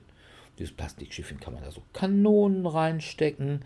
Man kann, indem man so ein quasi so eine Stretch-Limo aus seinem Pirat, das kann man so in der Mitte auseinanderziehen. Da kann man auch zusätzlich einen Laderaum, da gibt es jeweils so ein Drehrädchen, je nachdem, was man da drin hat, Rum, Zucker, keine Ahnung, was man da so handeln kann. Das ist auch irgendwie ganz nett. Und es hat ein super Kampfsystem. Dieses Kampfsystem ist so ein bisschen mit Blöffen. Und zwar, man hat normalerweise vier Karten und man spielt immer eine Karte, das ist dann zum Beispiel ein Angriff. Dann kann der andere dagegen eine Verteidigung spielen. Oder er sagt, ah, ich lasse das einfach durchlaufen. Ich spiele keine Karte, habe dann mehr Karten auf der Hand, kann dann mehr Angriffe möglicherweise spielen, verliere dann aber möglicherweise einen Punkt. Und den Kampf gewonnen hat, nachher gibt es so eine Leiste, ne, so von der Mitte, so ein Nullpunkt und dann in jede Richtung. Und je nachdem, wie viel Schaden man macht, geht es in die eine und in die andere Richtung. Das ist ein wirklich nettes Kampfsystem. Es erinnert mich so ein ganz klein bisschen an das Kampfsystem von Fury of Dracula. Also, dass man dann eben auch sagt, hm, was könnte der andere noch auf der Hand haben, was spiele ich dann? Und ja, das ist wirklich, wirklich gut. Sehr schön ist auch, es gibt dann so Sonderaufträge, es gibt Zauber, ne? das ist ein bisschen Fantasy dabei. Und es, man kann natürlich auch Schätze suchen, ne? man kann eine Schatzkarte und dann geht man auf so eine Insel, da muss man eigentlich so zu Fuß über diese Insel latschen. Und das ist alles sehr, sehr schön. Und es macht Spaß. Und es ist schneller als Korsan der Karibik. Und es ist regelmäßig nicht ganz so komplex wie Piraten der Karibik. Also, ja. Korsaren der Karibik. Ja, ja, genau, Korsaren der Karibik. Also, Torben hat mir die Regeln in, ich sag mal, zehn Minuten erklärt. Die sind wirklich nicht schwer.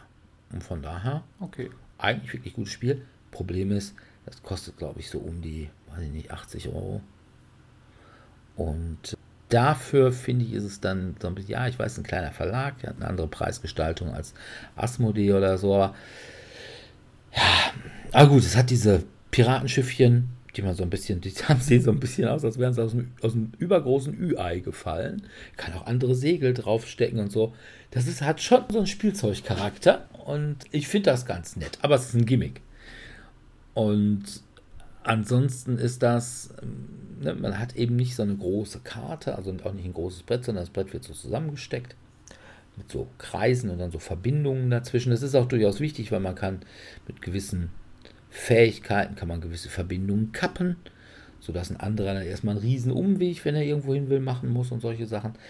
Das ist schon sehr nett. Also von daher auf meiner Nummer 4. Es ist nicht höher, weil ich habe es halt wirklich erst einmal gespielt. Und ich denke mal, wenn ich das vielleicht häufiger mal gespielt hätte, äh, hätte es auch weiter oben landen können, weil es ist ein wirklich sehr, sehr nettes Spiel. Aber wie gesagt, wenn ihr noch eins haben wollt, und das kann ich euch wirklich sehr empfehlen, zumindest wenn ihr Korsan der Karibik nicht habt, da müsst ihr zusehen. Also ich meine, wie gesagt, im Anspieler in Ennepetal gibt es noch eins, wie es woanders aussieht, weiß ich nicht. Also im Verlag gibt es jedenfalls keine mehr. Ich weiß nicht, ob er nochmal irgendwann eine zweite Auflage macht jetzt. Keine Ahnung. Ja. Nummer 4, Schrecken der Meere oder Shiver Me Timbers. Ja, Sebi. Mein Platz Nummer 4 ist ein Klassiker, den ich auch auf der Spielemesse erstanden habe. Er geht in die Richtung von Dominiks Stichspielen. Und zwar ist es Piratenkapern. Kennt das jemand von euch zufällig? Nee. Ich habe es auf jeden Fall nicht gespielt. Das ist ein Amigo-Spiel. Also es ist vom Anspruch her nicht ganz so hoch, was so klassisch für viele Amigo-Spiele ist. Altersempfehlung ist ja auch ab 8 und es ist ein Würfelspiel. Also es ist tatsächlich so, dass man mit Würfeln bestimmte Kombinationen an ja, Würfelaugen, sage ich jetzt mal, versucht zu bekommen und durch geschicktes Erbeuten von Karten, möchte ich jetzt einfach mal sagen, Punkte zu machen. Das ist ein klassisches Punktestichspiel in dem Sinne. Und äh, die Karten geben halt auch den Würfelaugen, es ist ein klassischer W6, aber mit verschiedenen Abbildungen. Also jetzt nicht einfach Ziffern, sondern eben. Dann gibt es Diamanten, dann gibt es den Affen, dann gibt es die Schwerter und und und. Und je nachdem, welche Karte im Pool gerade ausliegt, haben natürlich die ganzen Sachen unterschiedliche Bedeutung. Und so sammelt man eben mit Wurf für Wurf eine andere Form von Punkten und guckt, wie man eben am besten vorankommt und den gegnerischen Piraten seinen Schatz abnimmt oder einfach dafür sorgt, dass der eigene Schatz mehr wert ist. Das ist ein schönes Spiel. Also ich sage immer so Modell Strandkorb. Man sitzt dann da, ich habe das äh, damals im Urlaub sehr viel gespielt, nachdem ich es auf der Messe gekauft hatte. Es war so ein, ich sage immer so ein Beifang. Ne? Nicht geplant, aber doch ganz froh, dass er dabei ist.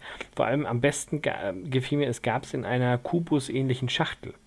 Und es war wirklich eine klassische, ja, jetzt nicht ganz hundertprozentige Würfelform. Aber die Grundidee dahinter ist tatsächlich, dass man diesen Würfelschachteldeckel als Schachtelbecher, also als Würfelbecher verwenden kann. Und das fand ich ziemlich überzeugend. Es ist so ein kleines Gimmick, das es doch ganz angenehm machte, weil dann kann man auch so schön rappeln zack, beim Rappel, Rappel, Klatsch. Und das hat lange gehalten. Also ich habe das Spiel immer noch. Also die Packung auch hat das als Würfelball. Die Verpackung, genau. Die Verpackung hat es tatsächlich gerissen. Und ich muss leider sagen, dass sie eigentlich ziemlich beschissen zu stapeln ist, weil es die einzige Verpackung in dieser Form ist in meinem Schrank. Und natürlich von den genormten, längeren, klassischen rechteckigen ähm, etwas abweicht. Ja. Okay. Ja, Piratenkapern. Ja, gut. Meine Nummer 4 ist tendenziell auch hauptsächlich ein Kartenspiel, aber wird in oder wurde in einer großen Box verkauft. Ich glaube, es ist sehr schwer, es noch zu bekommen. Ich wüsste nicht, dass es irgendwo noch, ich habe es seit Ewigkeit nicht mehr gesehen. Es geht um Libertalia. Libertalia spielt man verschiedene Piratenkarten und versucht damit wieder wie üblich möglichst viel Loot für sich zu bekommen. Das Interessante bei Libertalia ist, es hat dieses mit Karten Action Selection Mechanismus, den man auch bei ähm, Aufbruch zum roten Planeten. Aufbruch, genau, Aufbruch zum roten Planeten hat, indem man eine Karte spielt und dann guckt, wer, also jeder spielt eine Karte und dann wird halt geguckt, wer spielt was und das kommt dann in, je nach Reihenfolge wird das dann ausgespielt und wer eben zuerst dran ist, hat halt meistens mehr davon. Und das Interessante dabei ist, dass man am Anfang neun Karten auf der Hand hat, spielt in der ersten Runde, also es geht drei Runden lang, ich glaube drei Wochen sollen es sein, und spielt dann immer sechs Karten pro Woche. Sollen sechs Tage sein. Ein Tag wird dafür verbraucht, um die Punkte oder die, den Loot zu zählen. Und dadurch, dass man halt nur sechs Karten spielt, von den neun, die man am Anfang hat, zieht man eben hat man eben drei Karten noch übrig. Und eventuell haben andere die Karten schon gespielt. Und während am Anfang halt wirklich genau überlegt werden muss, hm, was spiele ich jetzt, damit ich nicht das gleiche hinlege wie jemand anders, eventuell als schlechtere Karte oder dass ich halt nicht mit meiner Aktion drankomme, habe ich hinterher ein bisschen mehr unterschiedliche Karten und kann dann eben gucken, dass ich dann doch vielleicht noch die Funktion der Karte besser ausnutzen kann. Das ist so ganz lustig und doch ein bisschen Brainburnery, weil man die ganze Zeit versucht, in alle Leute Köpfe zu gucken, was die denn jetzt wohl als nächstes spielen würden. Und ja, es macht keinen Spaß. Es hat so ein halbrealistisches Artwork, würde ich sagen. Mhm. Also es ist jetzt nicht cartoony, aber auch keine, also es sind keine Fotos. Also es ist tendenziell schon realistisch angehaucht. Ich finde es ganz nett. Wie sollen es auch Und Fotos sein? Es ist ja nicht bei Flying ja, ja. Frog rausgekommen. Genau, stimmt. Wenn es nicht bei Flying Fox rausgekommen ist, dann wer verwendet sonst Fotos, ne? mhm. ne? Doch, Battlestar Galactica oder sowas, ah, ja. ne? also Filmlizenzen. Ja, sowas machen das manchmal noch. Ja, ne? das ist richtig. Aber es ist Hat halt keine Filmlizenz. Ja. Ist nicht Fluch der Karibik hier. ja, also ist leider ein Spiel, was ich nie bekommen habe. Also beziehungsweise von daher habe ich es auch nie gespielt. Ich wollte das immer gerne haben, aber als ich es haben wollte, da gab es das schon nirgends mehr. Also ich wollte es haben, ja, als das Ganze, das ist ja auch, glaube ich, ganz populär gemacht worden hier über Will Wheaton. Genau, der kam es auch einmal vor, ja. Äh, beim Tabletop äh, YouTube-Ding. Ja, also ich habe es, glaube ich, das erste Mal sogar interessanterweise in Schottland gespielt gehabt. Okay. Da war ich, also bin ich dann in Edinburgh und hatte ich dann mal geguckt, ja, gibt es einen Spieleladen, der auch Spieletreffen anbietet.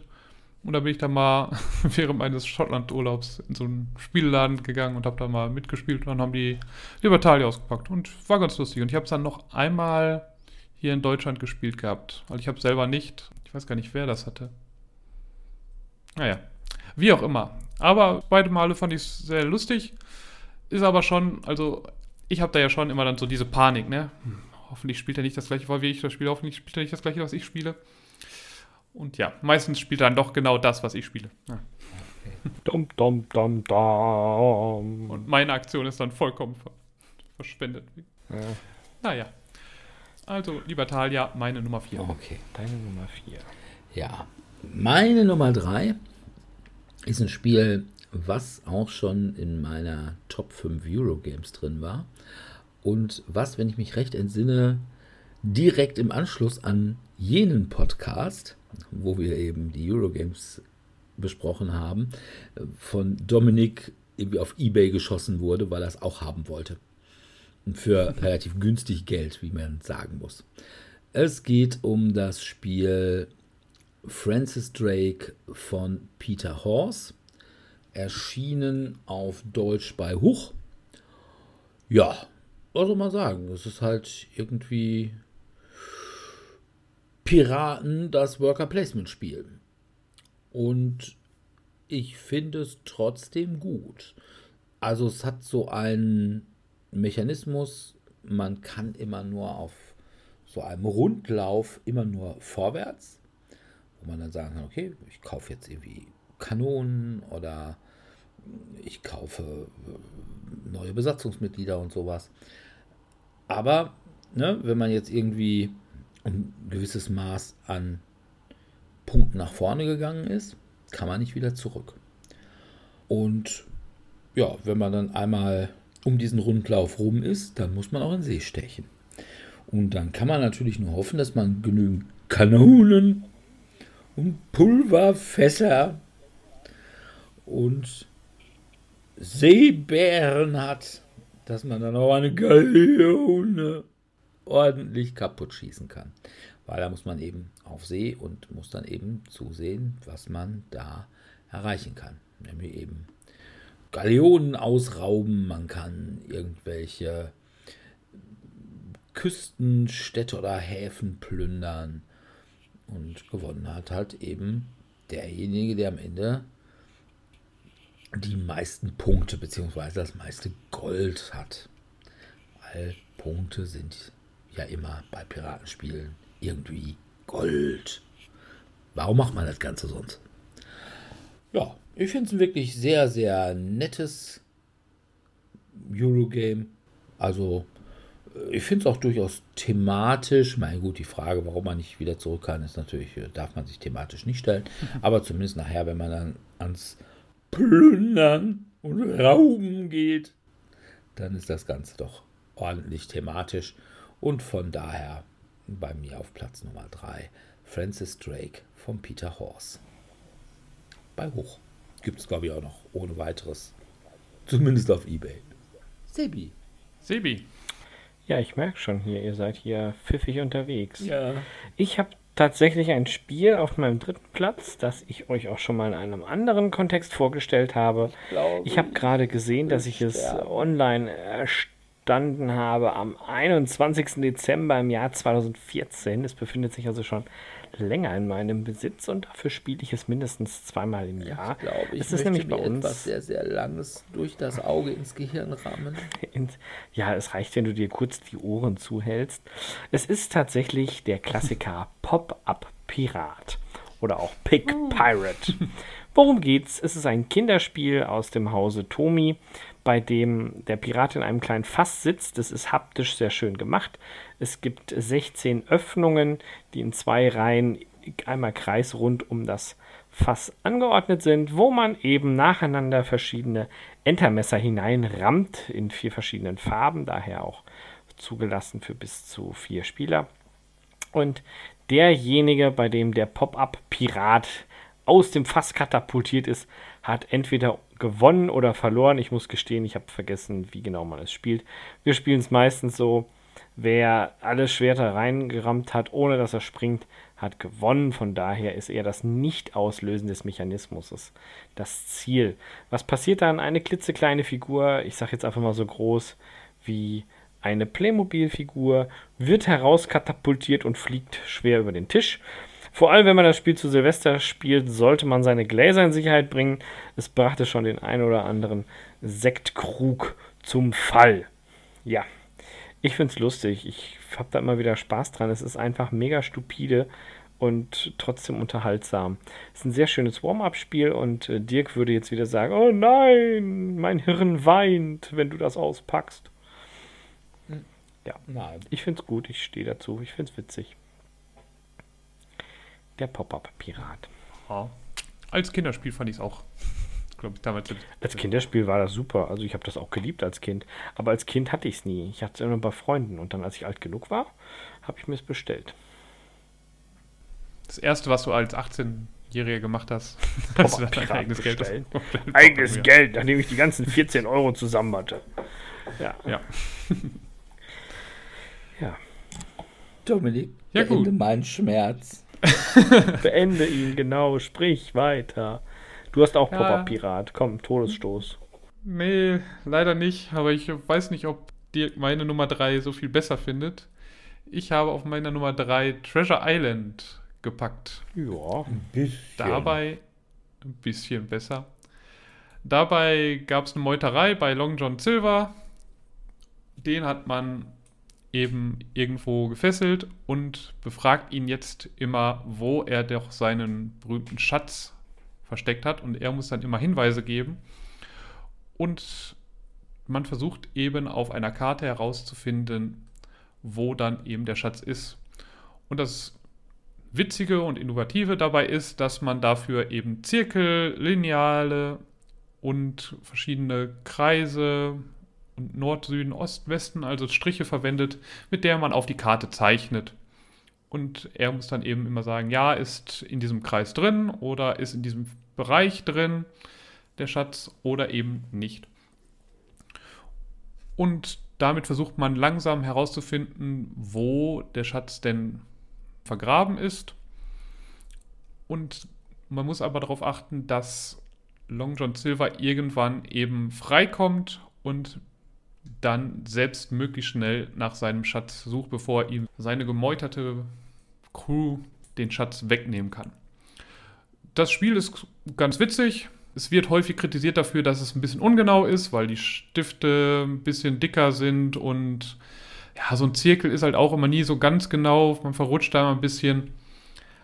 Aber wenn man das jetzt einfach als lockeres Spiel sieht und jetzt nicht ganz so Bier ernst nimmt, dann bitte ernst nimmt, Bier ernst nimmt. Bier ernst wäre schon besser. Viel Bier trinken. Rum ernst. Dann ist das bei Piratenspiel. Rum ernst nimmt, ja. Oder rum ernst nimmt. Dann ist das eigentlich eine ganz, ist ein ganz lustiges Spiel. Also ich habe es zweimal gespielt, habe selber nicht, aber ich mag einfach diese Gimmicks, mit einem Zirkel auf, auf dieser Karte zu malen oder mit einem Lineal irgendwelche Winkel einzutragen und dann zu sagen, ja, in diesem Bereich ist es, ist der Schatz oder ist der Schatz nicht und sich dann langsam dahin zu deduzieren, wo der Schatz denn sein könnte. Also ich mag's. Ist halt schön bunt, aber. Also, ich find's fürchterlich. Ist jetzt. Ich gebe aber auch zu, ich habe es bisher nur auf dem Tabletop-Simulator gespielt und das funktionierte auch okay, nicht wirklich gut. Ja, aber ich. es ist halt irgendwie, ja, weiß ich nicht. Ja, Geodreieck, das Spiel. Äh, nee. Ja, ich als Mathematiker kann allem, damit wieder was anfangen. Da man, Zirkeln. Lineale. Da man ja auch irgendwie mit lauter Kreisen irgendwie so eine vernünftige Kartenabdeckung nicht wirklich gut erreichen kann. Das äh, stört auch den inneren Monk in mir. Also permanent irgendwelche Überlappungen, da kann ich nichts mit anfangen. Na. Ja. Nee, nicht mal. Sieht halt, also das, die Karte sieht hinterher sehr bunt und wir aus, während sie vorher halt noch so schön bunt aussieht. Ja, und ich glaube auch, dass nach irgendwie fünfmal Spielen das Spielbrett auch echt schmockig ist. Ja, das, das kann natürlich weil, sein, weil immer diese mit diesen Dry Erase, Dry -Erase Markern äh, so ganz geht das ja aus. Also wenn ich mir jetzt zum Beispiel ansehe, dass mittlerweile auch meine, weißt du, diese, Just ja one. genau diese, aber ist das diese, Schilder? ja, wie man es nennen möchte, diese Plastik, weiß, die aus ehemals weißem Plastik auch einen dezenten Grauschleier haben, der auch irgendwie nicht mehr abgeht, habe ich da so ein bisschen meine Fragen. Gut, aber ich bin ja auch keiner, der sagt, oh, man muss einen Spieler mindestens 100 Mal spielen können. Und dann sagen, nein, ich komme eh kaum dazu, ein Spiel irgendwie dreimal zu spielen oder so. Weil dann kommt schon wieder was Neues. Aber hm. ja, nee, meins ist es nicht, aber es ist sicherlich für diese Liste durchaus geeignet. Thematisch. Thematisch Schatzsuchen ist immer gut. Genau. Gut. Dann sag uns, was denn besser ist als Treasure Island und deswegen auf Platz 2 bei dir. Also bei mir auf Platz 2, ich habe es ja gerade schon angedeutet, eigentlich das, ich sag mal in Anführungsstrichen, realistische Piratenspiel schlechthin. Also so dieses, ich weiß nicht, erinnert sich einer von euch noch an das alte Videospiel Pirates? Nicht wirklich. Ich habe da nicht so ja, die Erfahrung. Ja, ich habe es nie gespielt. Es kann auch, das ist glaube ich noch aus den 80ern, irgendwie 88, 89 für den PC rausgekommen oder so. Und ja, Korsan der Karibik ist im Prinzip Pirates, das Brettspiel. Ja, was ich halt gespielt habe, ist wahrscheinlich so ein bisschen geistiger Nachfolger Port Royal, aber ist halt noch wirtschaftlicher. Ja, das kann sein. Weil das halt von den Deutschen, die halt auch Patrizier ja, gemacht ja, haben. Ja, ja, ja, ja, ja, Und deswegen kommen da zwar Piraten vor, aber jetzt nicht äh, ja, das Zentrum. Ja. Aber jedenfalls ist es ein Spiel von Kaspar Agard. Nehme ich mal an, dass der Agard ausgesprochen wird mit Doppel-A. Und Christian Markussen. Ausgekommen bei mhm. Siemens. Und die beiden haben auch im Wesentlichen nichts anderes gemacht, außer dieses Spiel. Und das ist schon von, ich glaube, 2010 oder 2012, sowas in der Gegend. Einer von beiden hat dann noch so ein Ziff-Spiel gemacht.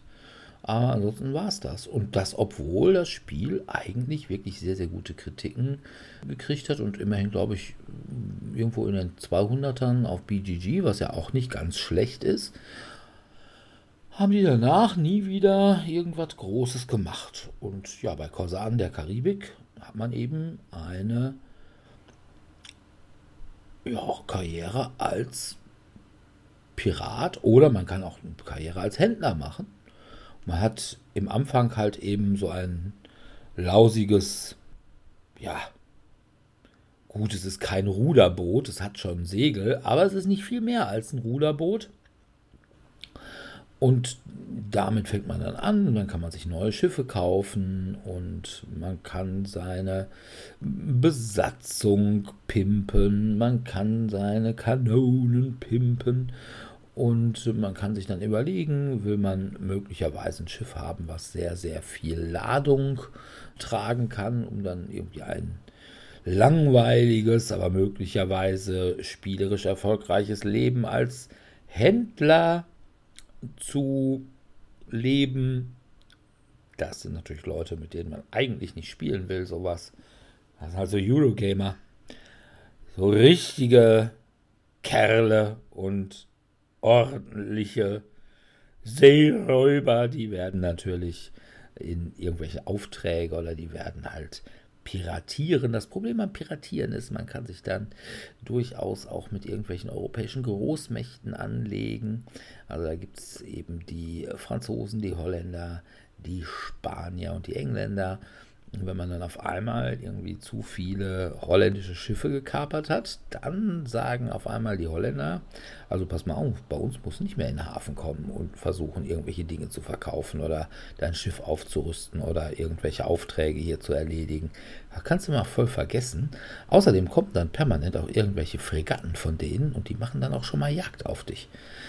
Also von daher ist also das Leben als langweiliger Händler, möglicherweise ein sichereres, allerdings ja auch ein wenig abenteuerlicheres.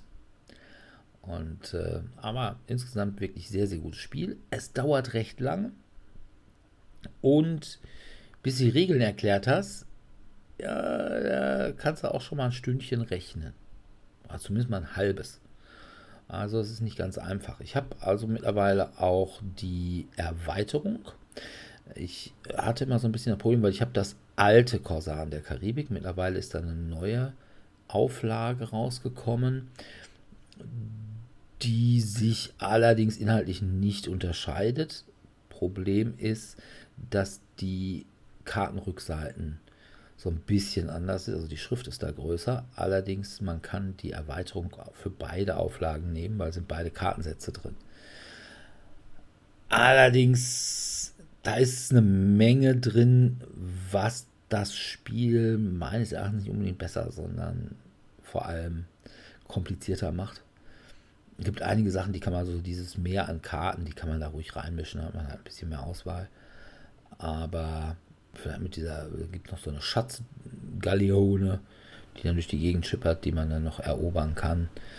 Das ist noch ganz nett, aber zum Beispiel hier diese Sachen mit Wind und Sturm und so, da würde ich jetzt nicht unbedingt mitspielen wollen.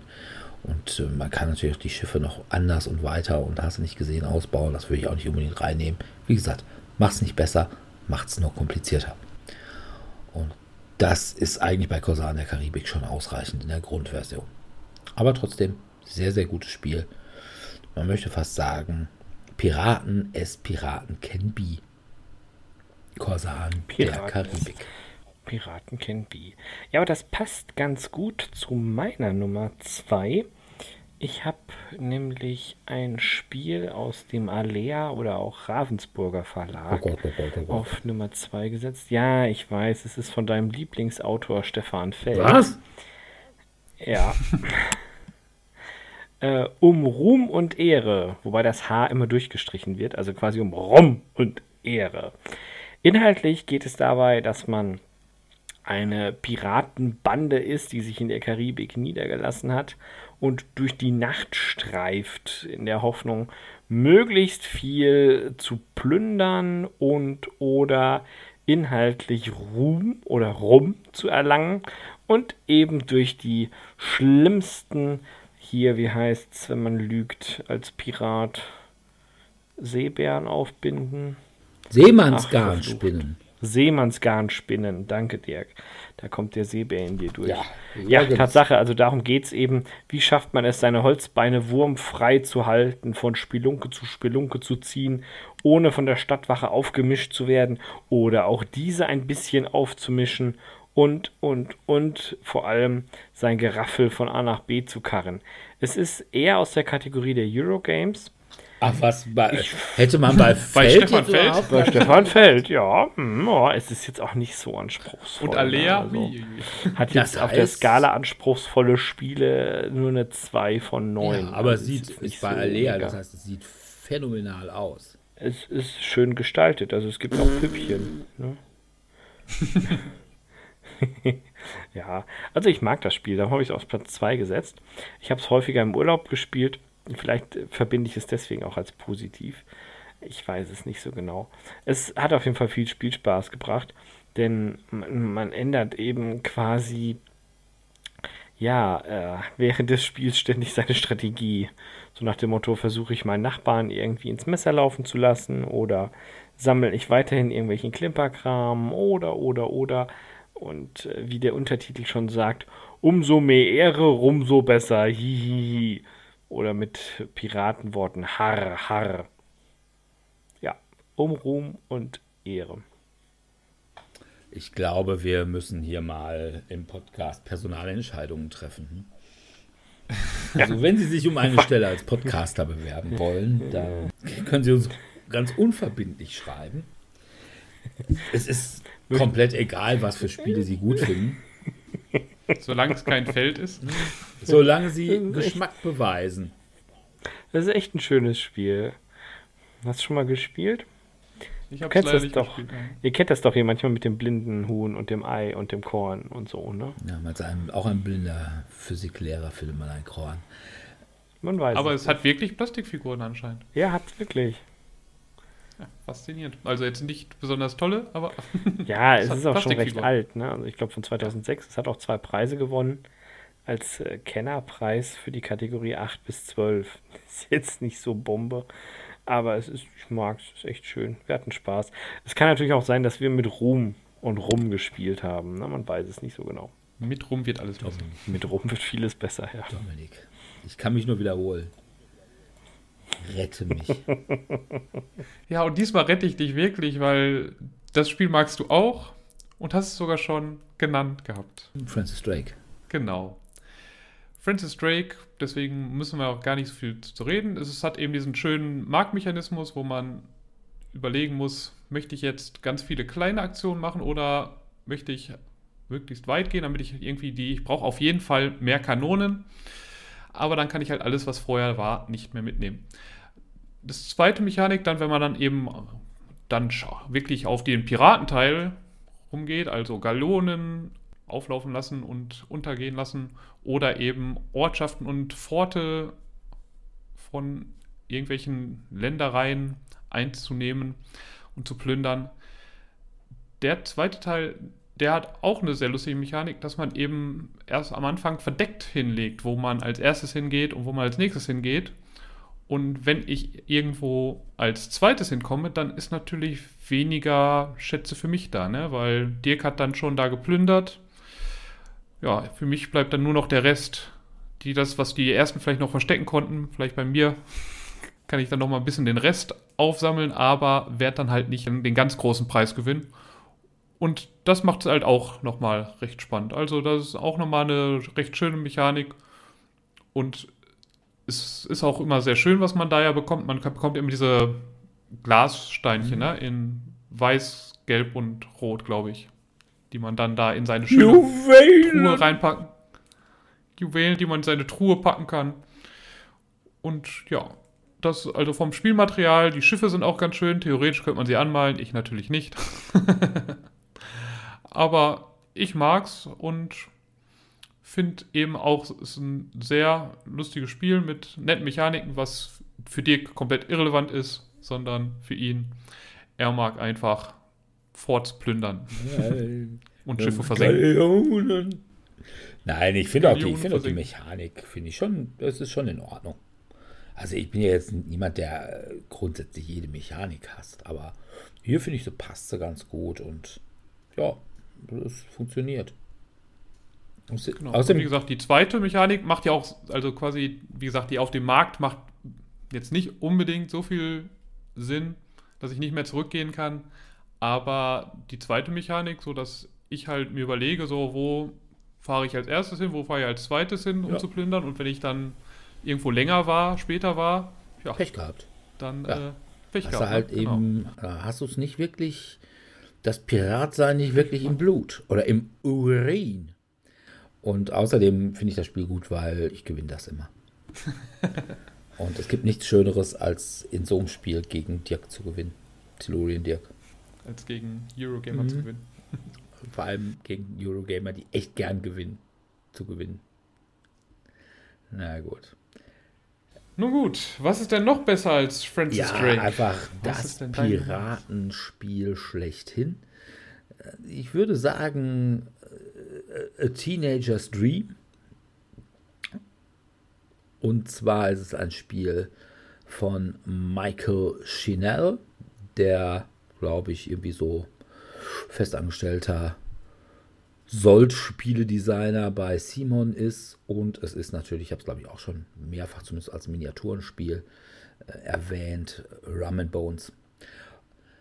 Und ich würde sogar sagen, obwohl viele meinen, die zweite Edition, oder was ist eigentlich keine zweite Edition, sondern es war so ein Second, Second Tide halt eben, die wäre besser.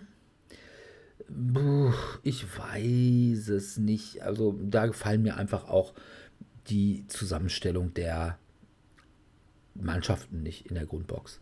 Also zumal es irgendwie das normale Rum and Bones hat es ja durchaus auch nach Deutschland geschafft. Also zwar nicht auf Deutsch, aber konnte es hier kriegen. Und ich glaube, dieses Second Tide, das ist nie in Retail gegangen.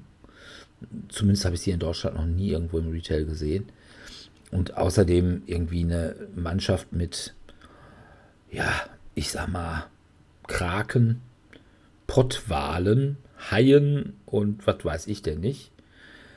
Äh, das äh, ist dann doch irgendwie nicht meins. Also da habe ich doch lieber ein paar ordentliche Undode, weil jeder weiß, Undode gibt's. Aber Pottwale auf Piratenschiffen nicht. Und von daher bin ich da eher ein großer Freund von der ersten Auflage. Und es ist im Prinzip, wie nennt man das bei den jungen Menschen, ein MOBA. Also man hat im Prinzip fünf, ich nenne sie jetzt mal einfach Offiziere, die richtig was können. Und man hat eine ganze Menge an irgendwelchen Grunts, die eigentlich nichts können, außer stupide in eine Richtung zu laufen. Und alles auf dem Weg wegzufräsen oder eben nicht. Und ja, ansonsten das, was man mit den Offizieren macht, das ist das im Prinzip, was das Spielen ausmacht. Und man muss eben versuchen, das Piratenschiff des Gegners zu versenken, indem man mehrere der zentralen ja, Sachen, die es auf so einem Piratenschiff halt gibt, also wie die Masten oder das Arsenal, also die, die Pulverkammer oder äh, die Kanone und was weiß ich nicht, äh, kaputt zu machen. Und ja, es ist ein super Spiel, hat super Miniaturen.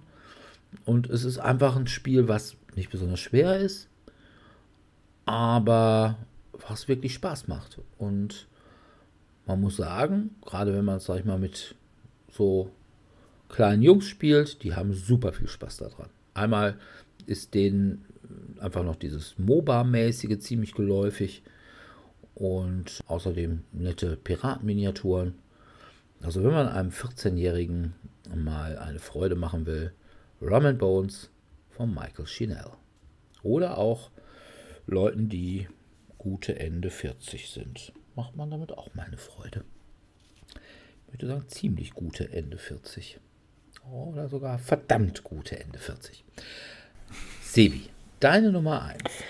Ja, meine Nummer 1, nachdem ja hier quasi der Schock noch in den Gliedern steckt von meiner anderen Nummer 2. Was habe ich denn als Nummer 1? Ich habe als Nummer 1 ein bereits bekanntes Spiel und zwar handelt es sich um den Klassiker von Port Royal. Was im Übrigen nicht Port Royal, sondern Port Royal ausgesprochen Port Royal. Das, ja, Jamaika das und so. das war Englisch. Das sagst du, ne? Ja. Also ich bin da äh, anderer Meinung. Ne? Äh. Aber es ist auf jeden Fall von Dirks Lieblingsdesigner Nebenfeld. Von daher kann es ja nur gut sein. ja. Alexander ah, uh, uh. Ja. Ja, dann kommt es für mich nicht mehr in Frage. Wobei, wie gesagt, Alexander Pfister hatte ja auch mal ein paar ganz gute Spiele gemacht. Äh, zum Beispiel auch dieses Wie verhext. Aber, wie gesagt, von dem spiele ich halt nichts mehr. Man muss gewisse Leute nicht unterstützen. Ja, das ist wohl wahr. Aber sonst das Spiel ist in Ordnung, finde ich. Also selbst ich. Ja. Kann man spielen. Ist jetzt nichts, was mich irgendwie so super von, vom Hocker haut, aber ich mag ja auch dieses, oh, ziehen wir noch eine oder ziehen wir keine mehr. War schon mal ganz nett. Push your luck. Ja, push your luck, ne, wie man es halt so nimmt. Gut. Ja. Gut. Dominik. Du wolltest nichts mehr zu sagen. Hast häufig genug vorgestellt, meinst du? Ja, ach du, das ist äh, alles relativ, ne? Also ich finde, ich habe da einfach Spaß dran, ne? Ja. Und da muss man halt auch mal äh, fünf gerade sein lassen, ne? Ich weiß nicht, du hast doch auch die Erweiterung, ne? Wo du das jetzt auch ja, mehrere. kooperativ mehrere oder sogar, irgendwie ja. so spielen kannst. Äh, da gibt es auch kooperative Modi, ja, finde ich auch sehr, sehr gut umgesetzt. Also vom rein technischen her hat mir das wirklich gut gefallen. Hm. Ja, gut. Ja. Nun gut, dann, wenn nichts mehr zu sagen ist, dann zu meiner Nummer 1. Die habe ich einmal mit Dirk gespielt und letztens jetzt nochmal in meinem Spieleurlaub. Dirk war nicht Boah, so ein das Fan. ist bei dir auf Nummer 1 sogar? Ja. Das Einzige, was mich daran stört, ist, dass es ein bisschen sehr lang ist. Aber ansonsten finde ich das halt sehr cool. Es ist Forgotten Waters, ein Piratenspiel, was App-basiert oder Webseiten-basiert ist und man dort eine Story erlebt und gleichzeitig seine eigene Piratenstory mitschreibt. Nämlich jeder hat seinen eigenen Sternenhimmel, Sternbild vor sich und versucht dabei immer möglichst weit zu kommen, um unter möglichst guten Sternen und hinterher eine möglichst gute Geschichte für seinen Piraten rauszuspielen. Und man hat so ein Buch, wo man eben die Seiten aufklappt und jeder muss sich halt überlegen, was er am liebsten machen würde. Man hat 40 Sekunden Zeit, glaube ich, sich auf die verschiedenen Sachen zu stellen, ohne dass man genau weiß, also man hat da Symbole, daran erkennt man schon, was ungefähr vorkommt, aber man weiß nicht ganz genau, was auf jedem Teil dann da bringt. Und ich finde es halt, mir macht das Spaß. Also ich finde, dass die Story ist sehr witzig, die nimmt sich überhaupt nicht ernst. Auch allein schon, was man da teilweise einträgt. Ne? Also wenn ich jetzt, ich habe im letzten Spiel George Clooney an Land gezogen. Was natürlich komplett, also ich habe George Clooney irgendwo eingetragen, ich sollte eine berühmte Person eintragen, habe dann George Clooney eingetragen und in meiner Story habe ich George Clooney dann das Leben gerettet. Macht natürlich okay. keinen hm. Sinn, aber ist halt witzig. Genau. Und George Clooney das Leben zu retten macht keinen Sinn. Das ist richtig. Vor allem nicht als Pirat in einem Fantasy 17. Jahrhundert. Also es geht da um Magie, die, die verbannt werden soll und Hexen und allen möglichen Kram. Und die Stories, wie gesagt, die nehmen sich auch nicht so wirklich ernst, weil man hat auch immer wieder Anspielungen auf Popkultur. Also wir hatten im letzten hatten wir eine Anspielung auf Herr der Ringe, auf mein Schatz. Und wir hatten auch eine Anspielung auf Titanic, so einen blauen Stein, den wir da gefunden haben. Und das, also ich finde, das macht immer sehr lustig. Das einzige Problem damit ist, dass, also mechanisch ist das halt sehr einfach. Man stellt sich eben schnell immer auf die verschiedenen Sachen und handelt dann das einfach ab. Eventuell bekommt man was vorgelesen, inzwischen auch auf Deutsch. Also man muss nicht mehr so viel lesen, sondern darf sich auch was vorlesen lassen, was auch recht gut gelungen ist, sprachlich. Und dann wird das eben einfach abgehandelt, hat eventuell minimale Auswirkungen, Entscheidungen, aber eigentlich läuft das Spiel dann so ein bisschen von sich selbst. Und dafür ist es ein bisschen lang. Das ist mein einziger Kritikpunkt, weil man kann da schon drei, vier Stunden dran sitzen, wenn man es komplett durchspielt. Also es, meistens hat es irgendwo so ein Hälfte des Spielspunkt, wo man, wo das Spiel dann einem sagt, hier kannst du eventuell speichern, wenn du möchtest. Aber wenn man es jetzt in einem, also so eine Story in einem durchspielt, dann ist man schon wirklich drei, vier Stunden mindestens beschäftigt. Vorausgesetzt, man macht eben keine Pausen oder wie wir, wir haben die erste Missionskarte falsch herum aufgelegt und sind dann erst zur zweiten Mission hingefahren und haben dann festgestellt, oh, ja da können wir ja noch gar nichts machen. Ja. Wir müssen die Karte nochmal umdrehen und dann nochmal zum ersten Teil hinfahren, bevor wir beim zweiten Teil was machen können. Das war natürlich ein bisschen blöd, dann hat das Spiel nochmal länger gedauert. Aber ja, ich mag das. Also ich finde die Story ist witzig, es ist gut präsentiert. Ich finde das Artwork schön und mir macht Spaß. Also von daher, und das ist für mich das, was am wichtigsten ist. Und die Vertonung ist wirklich auch gut gelungen. Also sowohl auf Englisch als auch jetzt auf Deutsch. Also Asmodee wollte es nicht bezahlen, das zu synchronisieren, dass die ganzen Stories besprochen werden, weil es einfach viel zu teuer ist. Vor allem, ich weiß auch nicht, ob es sich so gut verkauft hat. Ich glaube nicht. Aber Plated Games hat anscheinend gesagt, wir wollen das und bezahlen das auch. Und jetzt ist auch auf Deutsch vertont. Von daher macht es nochmal doppelt so viel Spaß. Kann ich nur empfehlen. Forgotten Waters. Ja, also aus diversen Gründen fand ich es nicht. Ich finde es okay. Also, es war jetzt nicht so, dass ich jetzt sagen würde, oh Gott, das ist jetzt komplett verlorener Abend gewesen. Aber A, finde ich diese Sachen, wo du dann deine, diese Wörter da reinträgst, wo du ja nicht weißt, vorher, was genau. sollen die? Und wenn du dann irgendwie was das Ganze genau? irgendwie verzweifelt witzig machst und das hat so ein bisschen so, haha, er hat, weiß ich nicht, Titten gesagt. Ja, also wenn du da so ganz abstruse Sachen nimmst, ist natürlich ja, dann. Lass mich dann ein bisschen. Also du kannst es halt sehr outlandish ja. machen. Aber ich find, fand, also ich fand jetzt. Also. Also ich, wie gesagt, dass man George Clooney da jetzt einträgt, man kann sich dann schon denken, dass. Äh, aber jedenfalls, da muss ich ehrlich sagen, finde ich tatsächlich das, wo wir das letzte Mal drüber gesprochen haben, Sleeping Gods, finde ich vom Thema und überhaupt von der ganzen Anmutung her ähnlich, aber besser. Auch mechanisch besser. Und äh, von daher, also. Dass du mal etwas mechanisch mit einer Mechanik begründest. Ja, und ich muss ja echt, ich bin ja sonst ein großer Freund von äh, Plathead Games und dass ja. ich da quasi sogar ein Spiel von Ryan Lockett besser finde als irgendwas von Plathead Games.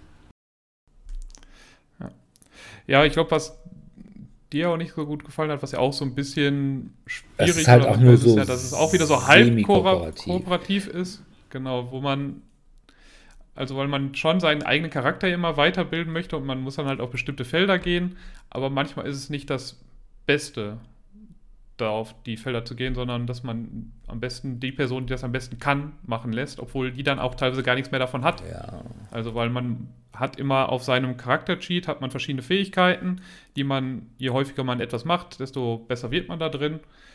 Und man bekommt, in manchen dieser Fähigkeiten sind so Sterne drin und die muss man dann ankreuzen, damit man in seiner Story ja. weiterkommt.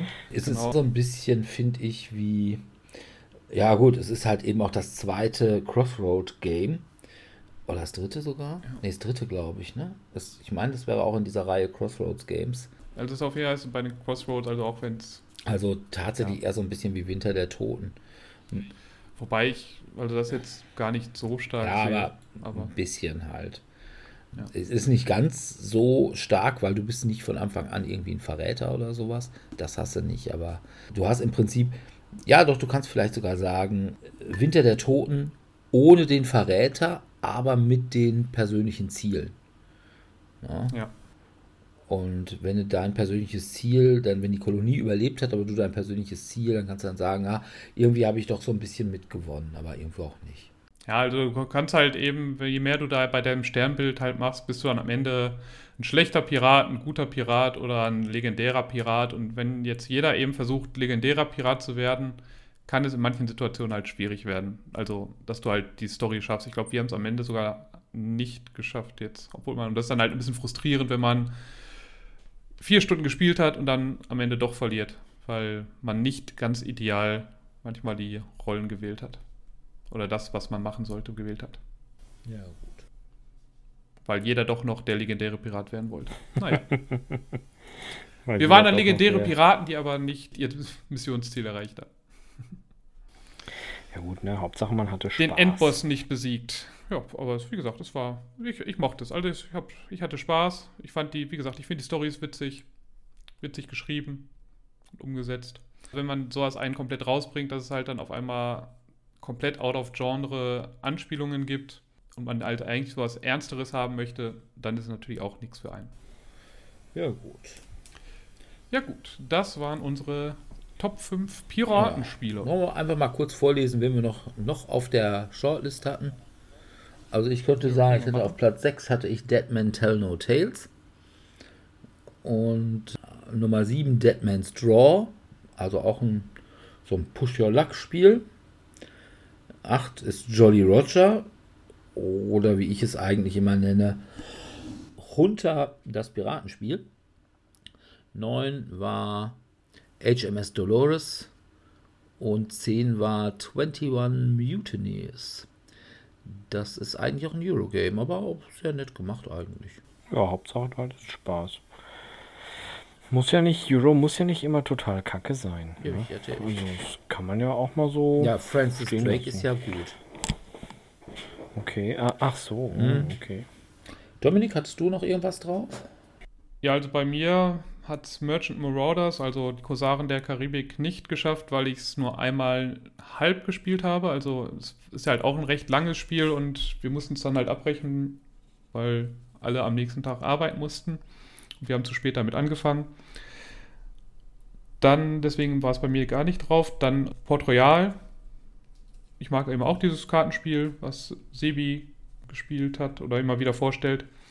Dann Deadman's Doubloons war auch noch ein nettes Spiel, was ein Kickstarter war, wo man um so eine Insel gereist ist und sich da gegenseitig bekämpft hat, gleichzeitig auf Schatzsuche in der Mitte war und wenn dein Schiff zerstört wurde, ist man noch als Geisterpirat umhergesegelt.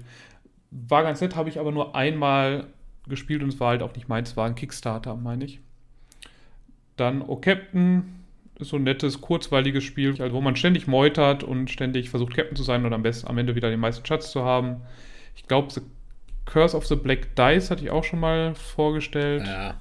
Wo man so auch so semi-kooperativ versucht, eben den Fluch zu bezwingen, aber jeder doch am Ende für sich selbst. Die HMS Dolores hatte ich noch drauf und das war dann, das wäre mein Shortlist gewesen. Also dieses, HMS Dolores ist ja dieses Prisoner's Dilemma Spiel, was ich von der Idee her ganz cool finde, aber es artet halt schnell dahin raus, dass man jemanden hasst.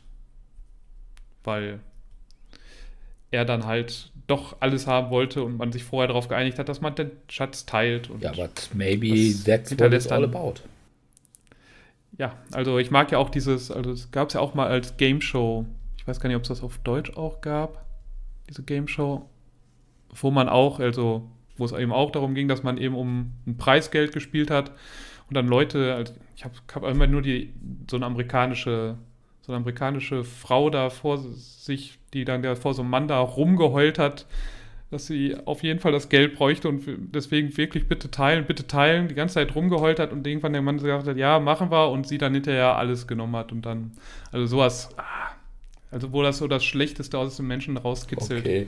ist dann nicht dann so ganz meins. Ja, so die ganze Zeit rumheulen, wie man, äh, und dann die ganze Zeit belügen. Ich meine, ja, bei so einem Spiel geht es halt um nicht so viel, wie bei, wenn man jetzt so einen Geldgewinn hat, irgendwie 100.000 Dollar, Euro, was auch immer.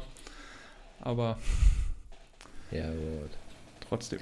Okay, dann würde ich sagen, sind wir für heute durch.